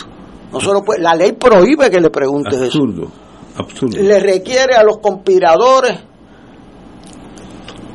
que van a acordar sus gastos, por escrito, acordar por, escrito, que estoy cometiendo un delito. Eso, Héctor eh, Ignacio en sus 100 años de experiencia nunca ha visto un caso. Eso. Admite que robaste ni, el banco. Ni, ni soñaría eso. No, no. Eso, eso lo hicieron para encubrir. O sea, unas barbaridades como esa. Y yo, el jíbaro dice, ya uno está canso, ¿verdad? Eh, está canso y yo pues eh, también me llegó un rumor de que estaban negociando con Rivera Chats, un líder legislativo, a espaldas de todo el mundo. Eh, ojalá que sea incorrecto eso, porque a alguien le interesa rehabilitarse por, porque esto es terrible y si alguien se presta a eso, toda esa campaña de, de complicidad coge fuerza, coge fuerza. Eh, pero aprueben una medida que limite las posibilidades de irregularidades. Yo no he visto, el Senado aprueba uno, la conferencia legislativa lo aprueba, la Cámara aprueba otro y... ahí se queda. Bueno, porque se hablan y se entiendan, pero se está acabando el tiempo. porque el 1 de diciembre comienzan las candidaturas y después que comienza el ciclo electoral, y no hay ninguna razón para no haberle metido mano a ese tema. Pero tú puedes pensar que eso no es un diseño. Sí, es- eso es mi, mi tesis. Eso no es a propósito. Pues claro. No, no traer los jóvenes al, al ruedo. No, no, Eso estamos sí, de los jóvenes. ya se adjudicó. O- ok, ok. Eso se adjudicó. Que yo me quedé ahí. No, es la ley en sí, la, La ley ley en sí. Por ejemplo, la, la Que la ley quieren dejar como está. le da un poder al comisionado electoral del PNP de nombrar todos los jefes de divisiones en la comisión. No al presidente, el presidente lo que hace es que pone la firma, pero dice a recomendación del... Y es el que le puede quitar la confianza a un director de... Wow. Eso no está en ningún departamento de Puerto Rico. En todos los departamentos de Puerto Rico está aquel el secretario de, de transportación, pues nombra a los jefes de división y los vota también si no lo... Pues aquí no está en la comisión, no es el presidente de la comisión. O sea, unas barbaridades que tiene esa ley para darle un control Y- político. Así que si alguien en el Partido Popular está jugando con esa medida, pues por lo menos yo no me voy a quedar callado. O sea, aquí el movimiento se demuestra andando. Y estamos en abril. En abril. O sea que dentro de siete meses empiezan las candidaturas. Y por siete meses tienes que radicar antes, dentro de seis meses. Tienes que mandar los papeles. Así que se Y está sería haciendo terrible tarde. que uno fuera candidato con un sistema y de pronto le cambie el sistema. Porque digo, es, es terrible porque tiene que haber unas bases claras, unas reglas de juego claras al cual yo me someto a una candidatura. Porque si después eh, resulta que en el último ejercicio legislativo de mayo del año que viene cambian la ley. Como pasó. Por eso, 20, eh, por eso. junio 20 del año de las elecciones. Y entonces, ¿qué pasó? impropio. Un caos lo que hubo en Puerto Rico. La primera vez que se suspenden elecciones. en la historia de Puerto Por Rico. eso. O sea, no, no- o sea, eso a mis estudiantes ni, ni yo les digo, miren, en otro país del mundo, si tú suspendes unas elecciones a mediodía de que están un votando, motín. un motín Claro. que, que te recogen los muertos al otro día. Y aquí la, el civismo, la- el respeto, pues impero, pero no apostemos a eso como No. fórmula de vida. Este, o sea, aquí están pasando cosas. Un presidente de la comisión convicto por estar politiqueando siendo juez. Eso pasó en el cuatrenio pasado. Sí, correcto, sí. Se suspenden unas elecciones. Se queda la comisión sin presidente a, a 70 días de las elecciones. Habían personas, incluyendo una excomisionada del PNP, diciendo que no se podían celebrar las elecciones. Me acuerdo, sí. Ah, Norma Bulgo, y yo iba a todos los programas y decía, esto no da tiempo y hay que suspender las elecciones. ¿Cómo que suspender las elecciones? Que trabajen de noche. Entonces los comisionados se pusieron de acuerdo y eligieron al presidente y la presidenta alterna. Eh, eh, y eso salvó la situación, pero muy cuestionada. Y el asunto del voto ese por correo y ahora con computadora, pues uno se cuenta que aquí las elecciones a veces se han decidido por 29 votos en San Juan, por 3.000 votos en Puerto Rico, por 5 votos en Aguas Buenas, por 28 votos en Trujillo Alto. En San Juan por 400 votos, en el precinto 3 por 200 votos. Sí, que el voto por correo o el voto adelantado, eso influye. Eso es. En, en- Eh, en- influye. en el sistema americano, el 90% de los problemas son en el voto adelantado. Porque se presta que gente coja a alguien y le coja la firma y no y vote por él, no le lleve los papeles. Eh, en el voto en los colegios eso es un voto seguro, etcétera.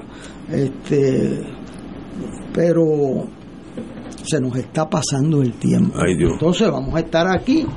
Después, ah, ahora no hay tiempo. ¿Cómo no? Y tuvieron el cuatrenio entero. Por eso es que yo creo que es una conspiración de dos. Eh, estoy, estoy con la teoría de Richard. Tal vez sea una conspiración de los dos, el establishment, Roy, que- Roy Azul. Al Partido Popular eso no le conviene en nada. Bueno, le convienen para los chiquitos, pero pero no le conviene que el PNP domine la comisión ni la ley esa que va que, que la han tenido que invalidar. ni que entonces los donantes no coordinen porque no tienen, como dijo el Contralor Electoral, que eso da pena, que, que tienen que tener un acuerdo escrito de que van a violar la ley, de que van a cometer una conspiración. eso da pena y se quedó ahí solito. Tampoco le dieron un respaldo eh, claro, y claro, él no ha sido lo más afortunado buscando a, a Joseph Fuentes ni nada de esas cosas. Este, que por cierto, no me olvido que en el information de Joseph Fuentes dicen que un allegado asesor del gobernador, quote, conspiró para ocultar los donativos ilegales. Eso está ahí en el, en el information.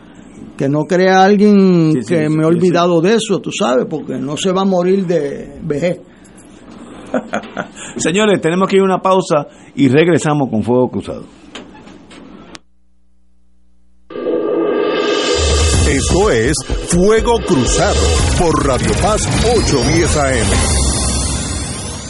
Radio Paz 810 AM, en su misión evangelizadora, te invita al viaje Ruta Divina Misericordia, Santuarios Medjugorje y Padre Pío, del 1 al 18 de agosto del 2023. Visitaremos Polonia, Croacia, Italia, Austria, República Checa y Hungría. La ruta incluye entre las ciudades más importantes Varsovia, Cracovia, Guadovice, ciudad natal de San Juan Pablo II, Praga, Viena, Budapest, San Giovanni Rotondo y Roma, con visitas a catedrales, santuarios y museos. En Roma, visita a los museos del Vaticano, Coliseo Romano, entre otros lugares importantes. El viaje incluye pasaje vía Iberia, hoteles cuatro estrellas, todos desayunos, algunos almuerzos y cenas, servicio privado de autobús, impuestos y cargos hoteleros. Viaje Radio Paz, Ruta Divina Misericordia, Santuarios Medjugorje y Padre Pío. Información Cultul Travel 787-569-2901 y 787-454-2025. Espacios limitados. Nos reservamos el derecho de admisión. Ciertas restricciones aplican. Culture Travel, licencia 152AV90. Primera reunión de orientación el sábado 22 de abril a las 11 de la mañana en el Salón Parroquial de la Iglesia Madre Cabrini, calle Encarnación, número 1564, Caparra Heights, San Juan, cerca de la Escuela Gabriela Mistral en la Avenida Central. Fuego Cruzado está contigo en todo Puerto Rico. Todos los jueves Radio Paz y la Administración del Seguro Social te ofrecen un espacio informativo para orientarte y aclarar todas tus dudas sobre los derechos, requisitos y obligaciones para poder disfrutar de sus beneficios. Plantea tus preguntas por el 787-349-82 y conoce antes que nadie los detalles concernientes a cambios y nuevas regulaciones escuchando todo sobre Seguro Social con Víctor Rodríguez, los jueves a las 11 de la mañana por Radio Paz 810 AM. Radio Paz te ofrece el mejor motivo para levantarte temprano y disfrutar el comienzo de un nuevo día de lunes a viernes con Enrique Liboy y Radio Paz en la mañana. La dosis perfecta de noticias, deportes y éxitos musicales de todos los tiempos, humor y curiosidades, calendario de actividades y tus peticiones musicales por el 787-300-4982. Conéctate con el 810 AM de lunes a viernes con Enrique Liboy y Radio Paz en la mañana. Fuego Cruzado, el programa de más credibilidad en la radio puertorriqueña, es ahora la tribuna abierta de análisis noticioso, con diversas perspectivas que exploran el trasfondo de lo que acontece a diario y cómo nos afecta. Escucha Ignacio Rivera y sus panelistas invitados de lunes a viernes en Fuego Cruzado en transmisión diferida a las 10 de la noche por Oro 92.5 FM. Escucha los sábados a las 5 de la tarde para servirte un programa del Colegio de Profesionales del Trabajo Social de Puerto Rico con los temas de interés a la comunidad. Recuerda, los sábados a las 5 de la tarde para servirte por Radio Paz 810. A través de nuestra programación, desde temprano, te unimos al Creador con la Misa de la Aurora. Gracias Radio Paz por llevarnos la palabra de nuestro Señor a diario. Solución a tus problemas. Mi auto tiene un ruido. Voz a tus sentimientos. Yo vivo solo y soy mayor. Y ponemos alegría en tu alma. Gracias por ser la mejor compañía. Siempre estoy con Radio Paz. En el mes nacional de la radio, llamamos a tu corazón porque Radio Paz se sostiene con tus donativos. Nuestra emisora católica es un faro de verdad, amor y generosidad. Esperamos tu llamada del 8 al 12 de mayo del 2023. Podrás contribuir a través del ATH móvil de Radio Paz. Contamos con tu generosidad. Tú eres nuestro embajador y respaldo para que este mensaje de fe y esperanza siga en el aire. Esta es Radio Paz 810 y le hablamos a tu corazón. Y ahora continúa Fuego Cruzado. Amigos amigas, hoy tuve una grata experiencia y las cosas bonitas pues hay que acentuarlas. Hace unos días me dieron un boleto de tránsito con razón. Y los, los abogados que van mucho a corte sabemos que uno no lleva un caso que sea malo porque va a perder dos veces. Y yo decidí pues pagar el ticket porque tenía que hacerlo. Y yo me hoy me levanté temprano me, me afeité tomé café eh, medité leí los periódicos y dije bueno ahora vamos a esta odisea que es pagar un boleto y fui a la colecturía de Atorrey, la que queda cerca del Tribunal Federal, que creo que es algo banking o algo al lado del Tribunal Federal.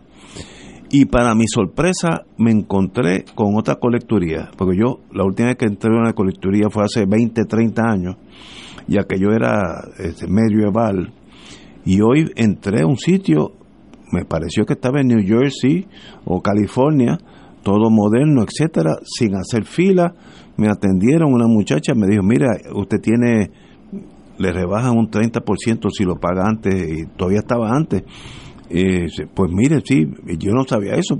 Eh, muy bien, y salí, yo diría que entré y salí en menos de 6, 7 minutos, lo cual habla bien de Hacienda, porque algo ha cambiado ahí en los últimos 20 años, yo estoy exagerando, porque el sistema funcionó y, y había una limpieza, un ambiente de, de efectividad que era, que era contagiante. Así que a los muchachos de Hacienda, de esa colecturía de Atorrey, no sé cómo se llama, pero al, lado de la calle Chardón, mis felicitaciones y me, es más, la próxima vez, aunque voy a tratar de evitar el, el, boleto de tránsito, pero si me lo dan no tengo problema ir para allá porque es una cosa siglo XXI y me ayuda, si eso tiene que ver con el secretario actual, muy bien por él porque el sistema con lo que yo tenía en mente y lo que tropecé hoy es dos países diferentes. Muy bien por el secretario de Hacienda. No sé si compañero. Hay, hay servicios que han mejorado, no hay duda.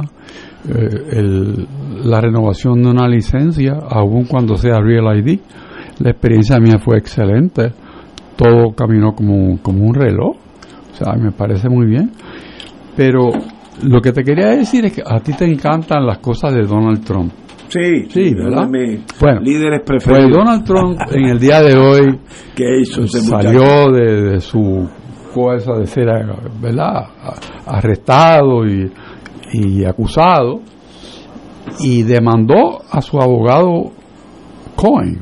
No me diga. Sí, Sabes que Cohen es la persona que tuvo que él declararse culpable y sirvió en una sentencia por los temas que él accedió a hacer por Trump.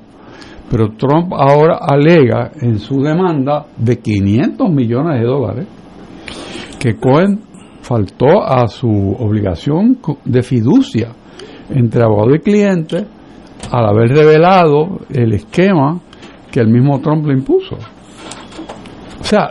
Pero es incorrecto legalmente. bueno, pero... Pero, bueno, pero, pero como a ti te encanta Donald Trump, que me, quería que tuvieras ese sabor de lo que hizo Donald Trump en el día de hoy. La relación abogado-cliente no conlleva encubrir delitos. Eso está trillado. Sin excepción. Sin excepción. No, usted... Sin excepción clásica. Ahora, ¿cómo aparece un abogado que sabiendo lo que los abogados sabemos como 101 de, de excepción, se radica una demanda de 500 millones de pesos. Hombre, no, pero es que este muchacho está...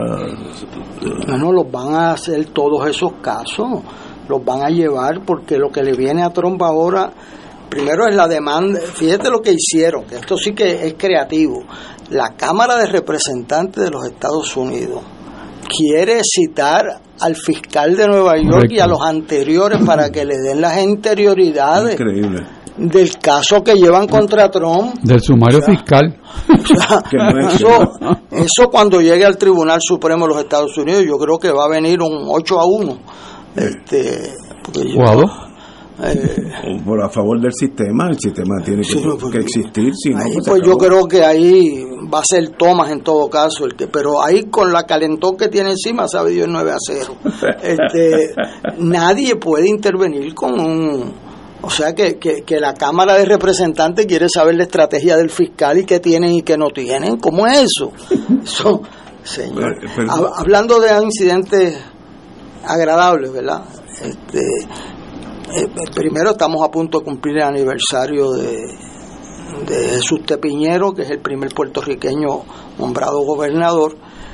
Ayer en Costco, una señora, cuando yo estoy esperando comprar un, alimento allí, me dice, mire, yo no soy de su partido, yo trabajo en Mafre. Este, y yo tengo una compañera que me habló bien de usted, ah, sí, decía que usted un día que ella vio un tranque en el tren se paró a dar tráfico. Y digo, pero eso fue hace más de 25 años, señora. Este, y para que vean que a veces las cosas duran, ¿no? Este, no todo lo que uno se recuerda es, es lo desagradable. Y los Trump de esta vida, ¿verdad? Que yo creo que esta generación, yo nunca había visto una cosa igual. O sea, yo creo que en este programa yo quiero predecir que ahora le van a radicar un cargo a Trump federal El por Georgia. obstruir las elecciones. El de Georgia. Yo entiendo que ese es el cargo más importante y que él debe ir preso por lo que hizo. Presionar, siendo candidato a presidente, a un oficial electoral republicano, por cierto, para que le fabricara 12 mil votos. Eso es un delito en cualquier liga. Y, y debe ir preso por eso. Eh, no es por Stormy Daniels y eso, pues eso son pocas vergüenzas de ese mundo. Pero este es quererse robar unas elecciones. El presidente de los Estados Unidos, usando uso de esa autoridad. Y el, para crédito de Estados Unidos, el secretario de Estado, que es republicano, dijo, mire, yo conté esos votos y yo soy una persona de principio, yo no voy a prestar a eso. Ahora Trump la tiene emprendida contra Bill Barr, que era su secretario de justicia. Y entre las cosas que Bill Barr está diciendo hoy es que él entiende que la acusación en Nueva York pues no es tan fuerte como es la que menciona Héctor Luis, que Bill Barr entiende que eso está a la vuelta de la esquina y que la de obstrucción eh, del sistema constitucional de Estados Unidos por la arenga que montó Trump que logró que fuera gente a paralizar el, escrutinio dentro de, del Congreso y, propiciar un, un golpe de Estado fallido que él entiende que por ahí que es humea, como dirían en el campo. O sea, Bill Barr Mira, los imperios colapsan de adentro para afuera. Y Trump es un indicio de que ese imperio, si no se corrige, va a colapsar. Una persona que quiere darse un autogolpe, eso pues si hablamos del Perú, pues, esos países son de tercera liga, no, eso pasó en Estados Unidos, en Estados Unidos. Y si no hubiera sido por los militares que dijeron, mira, nosotros somos militares, nosotros no somos golpistas, que lo firmaron los, los jefes de las tres ramas, hubieran dado un golpe de Estado. Porque eso era la, visión de Trump. Tanto así que llenaron el Congreso de malandrines. Y eso y esa actitud de que no importa lo que yo soy, America First, y si tengo que joderme las elecciones, me robo, una persona de la moral que le paga prostitutas por sus servicios, etcétera, dos de ellas hasta ahora. Ese es el que tú quieres que dirija a la nación. De Estados Unidos, Francia, Alemania, la- que tú quieras. Eso es el que tú, esa es la imagen de que tú quieres. Si eso sucede, Estados Unidos está en un declive y va a pasar a ser secundario, como los imperios suben y van. Y a la misma vez, ayer, ayer con Severino estábamos analizando el crecimiento de China como un poder económico que ya lo es, pero también un poder político para negociar la paz entre Irán y Saudi Arabia, eh, ahora con eh, están tratando de Ucrania, Rusia, va a llegar un momento que la gente va a estar mirando a China como el componedor de la justicia y la paz en el mundo. Ese no era el rol de Estados Unidos hasta los otros días. El mundo está cambiando ante nosotros, de nosotros, con excepción de la política en Puerto Rico, que eso es, eso es un iceberg, eso no cambia para nada. Pero el mundo está cambiando ante nosotros. ¿Cómo es que China ahora eh, le dicen, mire, pues vamos a analizar, vénganse para Ucrania o para Rusia a ver si, si pueden negociar? Y ellos fueron bien importantes en la negociación Saudi Arabia, Irán o y, Saudi Arabia, Irán. Esa China no existía hace 30 años. No existía. Por tanto, el mundo está cambiando ante nuestros ojos y un presidente que se da un alto golpe, que quiere robarse las elecciones, que sale con mujeres por dinero, etcétera, etcétera. Ese es el líder de una nación, pues quiere decir que Estados Unidos va a ser un rol secundario en el mundo y el mundo seguirá con o sin él, pero, pero ya no va a ser el faro de Alejandría donde todo el mundo va a mirar ese, a ese faro para guiarse sobre el deber, eh, cómo deben ser las naciones.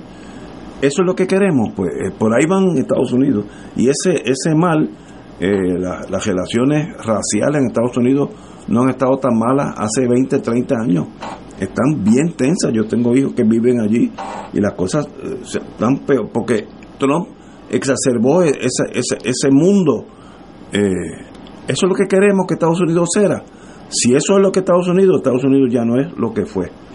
Eh, para bien o para mal, no estoy diciendo si, era, si es bueno o malo. Eh, bueno, oye, tengo otra cosa, hoy estoy positivo, sí, voy a decir otra cosa. Como ustedes saben, los que están aquí con nosotros, yo tengo adoptado unos gatitos que están aquí, cinco o seis gatitos, gatos. Docena, docena. No, no, no docena, no, pero, pero entre cinco y diez, porque a veces hay, hay Yo he visto quince a veces.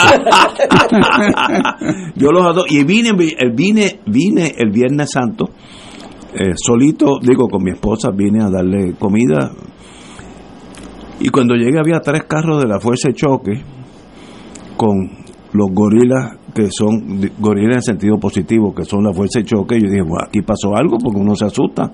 Parece que estaban esperando algo de la iglesia, no sé, pero habían muchos muchachos, el doble de tamaño de todos nosotros. Y pues uno pues, yo fui a darle comida a mis gatitos y viene uno, el más grande de todos, que era como de 16 pies de alto. mollero que era la cintura mía, ese tipo de personas me dice, ¿usted es el de los gatos? Yo dije, sí, señor, ¿en qué puedo servirle? Mire, mire, véngase conmigo, porque hay un gatito que nació aquí y él me lleva. Este, este con el uniforme de combate, ¿sabe? Que, que intimidante, y me lleva, y había una, una gatita, un gatito recién nacido, le había llovido encima, yo sabía que se iba a morir, pero mi esposa siendo mi esposa y yo siendo yo, pues nos la llevamos para casa. Allí le dimos comida eh, líquida, que, es muy difícil porque estaba allá más allá. Y mi esposa se lo puso en el pecho y estuvo con ese gatito como cuatro o cinco horas hasta que murió. Y qué bonito es esto que murió en el calor del pecho de, una mujer, dando, pasándole la mano, hablándole. Pero más allá, el que me abrió los ojos fue un, un jefe de la fuerza de choque que está hecho para combate. Ese quiere decir, el corazón de ese policía es tan bueno como el mejor de los puertorriqueños, porque lo otro es físicamente y a veces hay que usar la fuerza, eso yo lo entiendo también.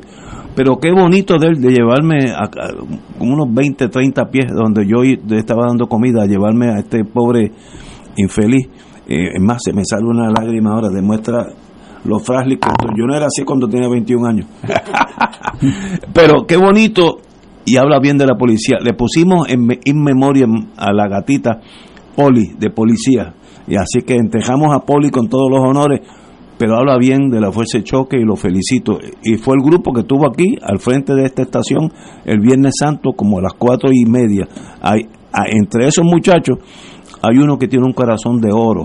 Una pena que no le cogí el nombre, pero, pero, pero de verdad que me, me impresiona mucho. Buena noticia. FEMA le da el vistón bueno para la primera fase de un micro red solar en Vieques y Culebra. Eso yo diría que es perfecto porque esos sitios son aislados, son pequeños y se puede hacer un experimento a ver si funciona. Y ya FEMA, lo más importante, 97 millones para empezar. Qué, qué bueno tener Estados Unidos de, de banquero, de banquero.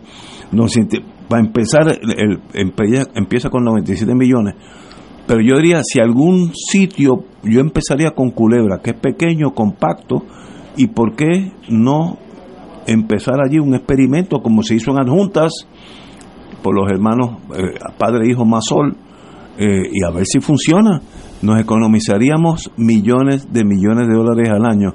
Y esta movida de FEMA hay que felicitarlo porque por ahí es que debemos ir compañero.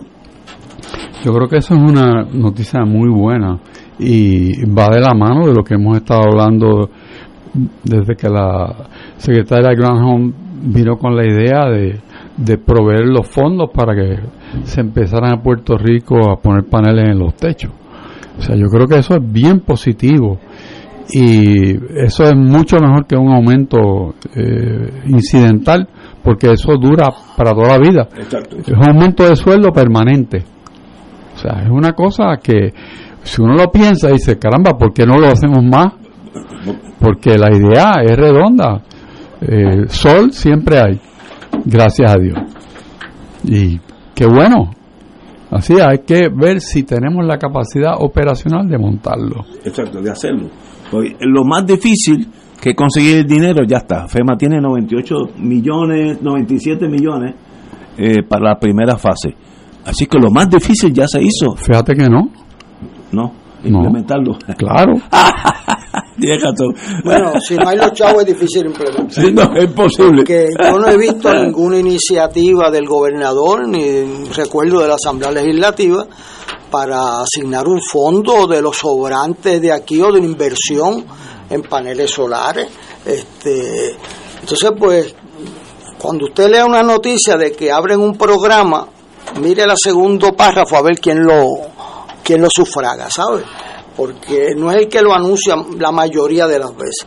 Yo creo que eso es una iniciativa excelente que eh, yo estudié mucho esos casos, estábamos buscando dónde hacer un, una cárcel que Hernández Colón había prometido y yo visité todos los islotes y las islas de Puerto Rico este, hasta que habíamos seleccionado un campo de tiro ahí de cabo, un cabo se llamaba el sitio y los muchachos, yo los recibí los muchachos de Culebra en la, y dijeron, bueno, este domingo vamos a, nadar desde el cabo tal hasta Culebra y yo dije, pero espérate, eso está lleno de tiburones, no, tiburones no hacen nada, además pues eso es lejos, no, pero si hay unas piedras que a dos pies de, de la superficie nos paramos ahí, descansamos 10 minutos y seguimos. Ahí se acabó la, la cárcel.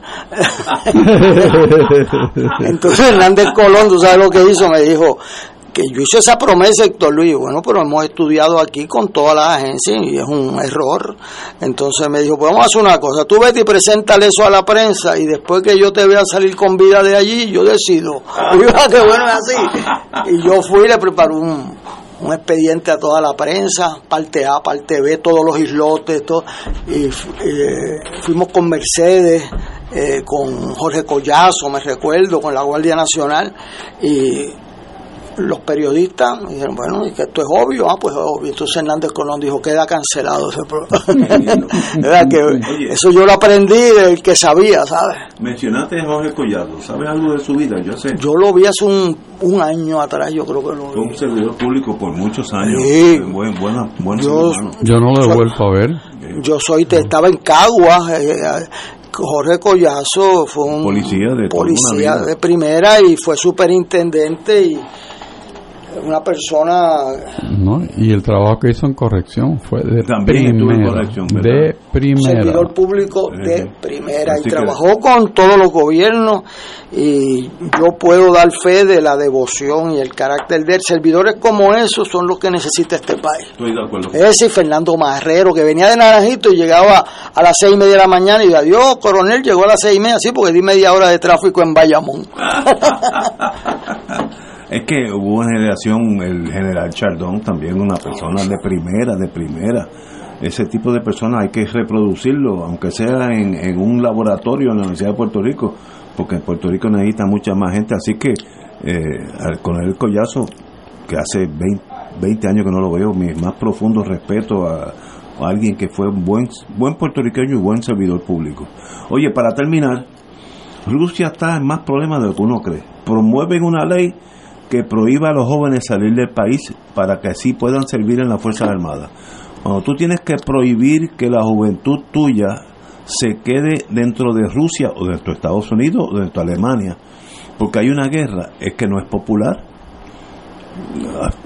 Cuando tú tienes que prohibir eso, porque si es popular, pues Estados Unidos no prohibió que la gente en la Segunda Guerra Mundial eh, no, no salieran del país, pues todo el mundo se unió al ejército y sirvieron a la buena o a la mala. Así que hay problemas eh, en Rusia. Primero el ejército que yo pensaba que era en un mes le iban a pasar por encima a Ucrania. Di un mes. Lo digo aquí, lo dije aquí. Lo, dije aquí y me, me, me, me, equivoqué como por un año. bueno, sí, es equivocado. Sí, es equivocado. Pero algo pasa que obviamente no tiene el visto bueno del pueblo. Cuando tú tienes que pasar una ley para usted, que tiene entre 17 y 25 años, no puede salir de Rusia, es que es que es una prisión, se torna el país una prisión. Así que something is wrong en, en esa en ese mundo de Rusia y, y, yo creo que lo de Ucrania es casi secundario a que hay malestar dentro de la, la vieja Unión Soviética, hoy Rusia. Eh, Putin es tan querido o, o, o no, eso pues como hay. Y después de Finlandia, que no es la bebida, sino la frontera. ah, bueno, Finlandia en la NATO.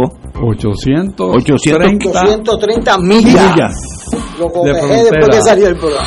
Wow. O sea, Rusia va a esta guerra para evitar que la OTAN llegara a sus fronteras con Ucrania y entonces se gana de premio 830 millas de frontera con Finlandia, haciéndose miembro de la OTAN, que es la alianza occidental militar que dice que si un miembro está invadido, todo el mundo, todo el mundo tiene que darle la mano. Y son 31 miembros, así que fue por lana y salió trasquilado. Algo pasa en Rusia que no está bien, porque no, no, no, no hace sentido. Primero me equivoqué por un año y medio. es como militar fue un fracaso. Eh, y segundo, que ¿por qué prohibir que los jóvenes se vayan?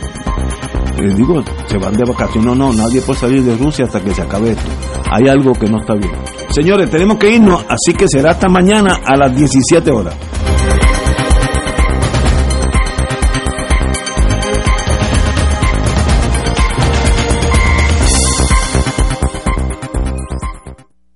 Esta emisora y sus anunciantes no se solidarizan necesariamente con las expresiones vertidas en el programa que acaban de escuchar.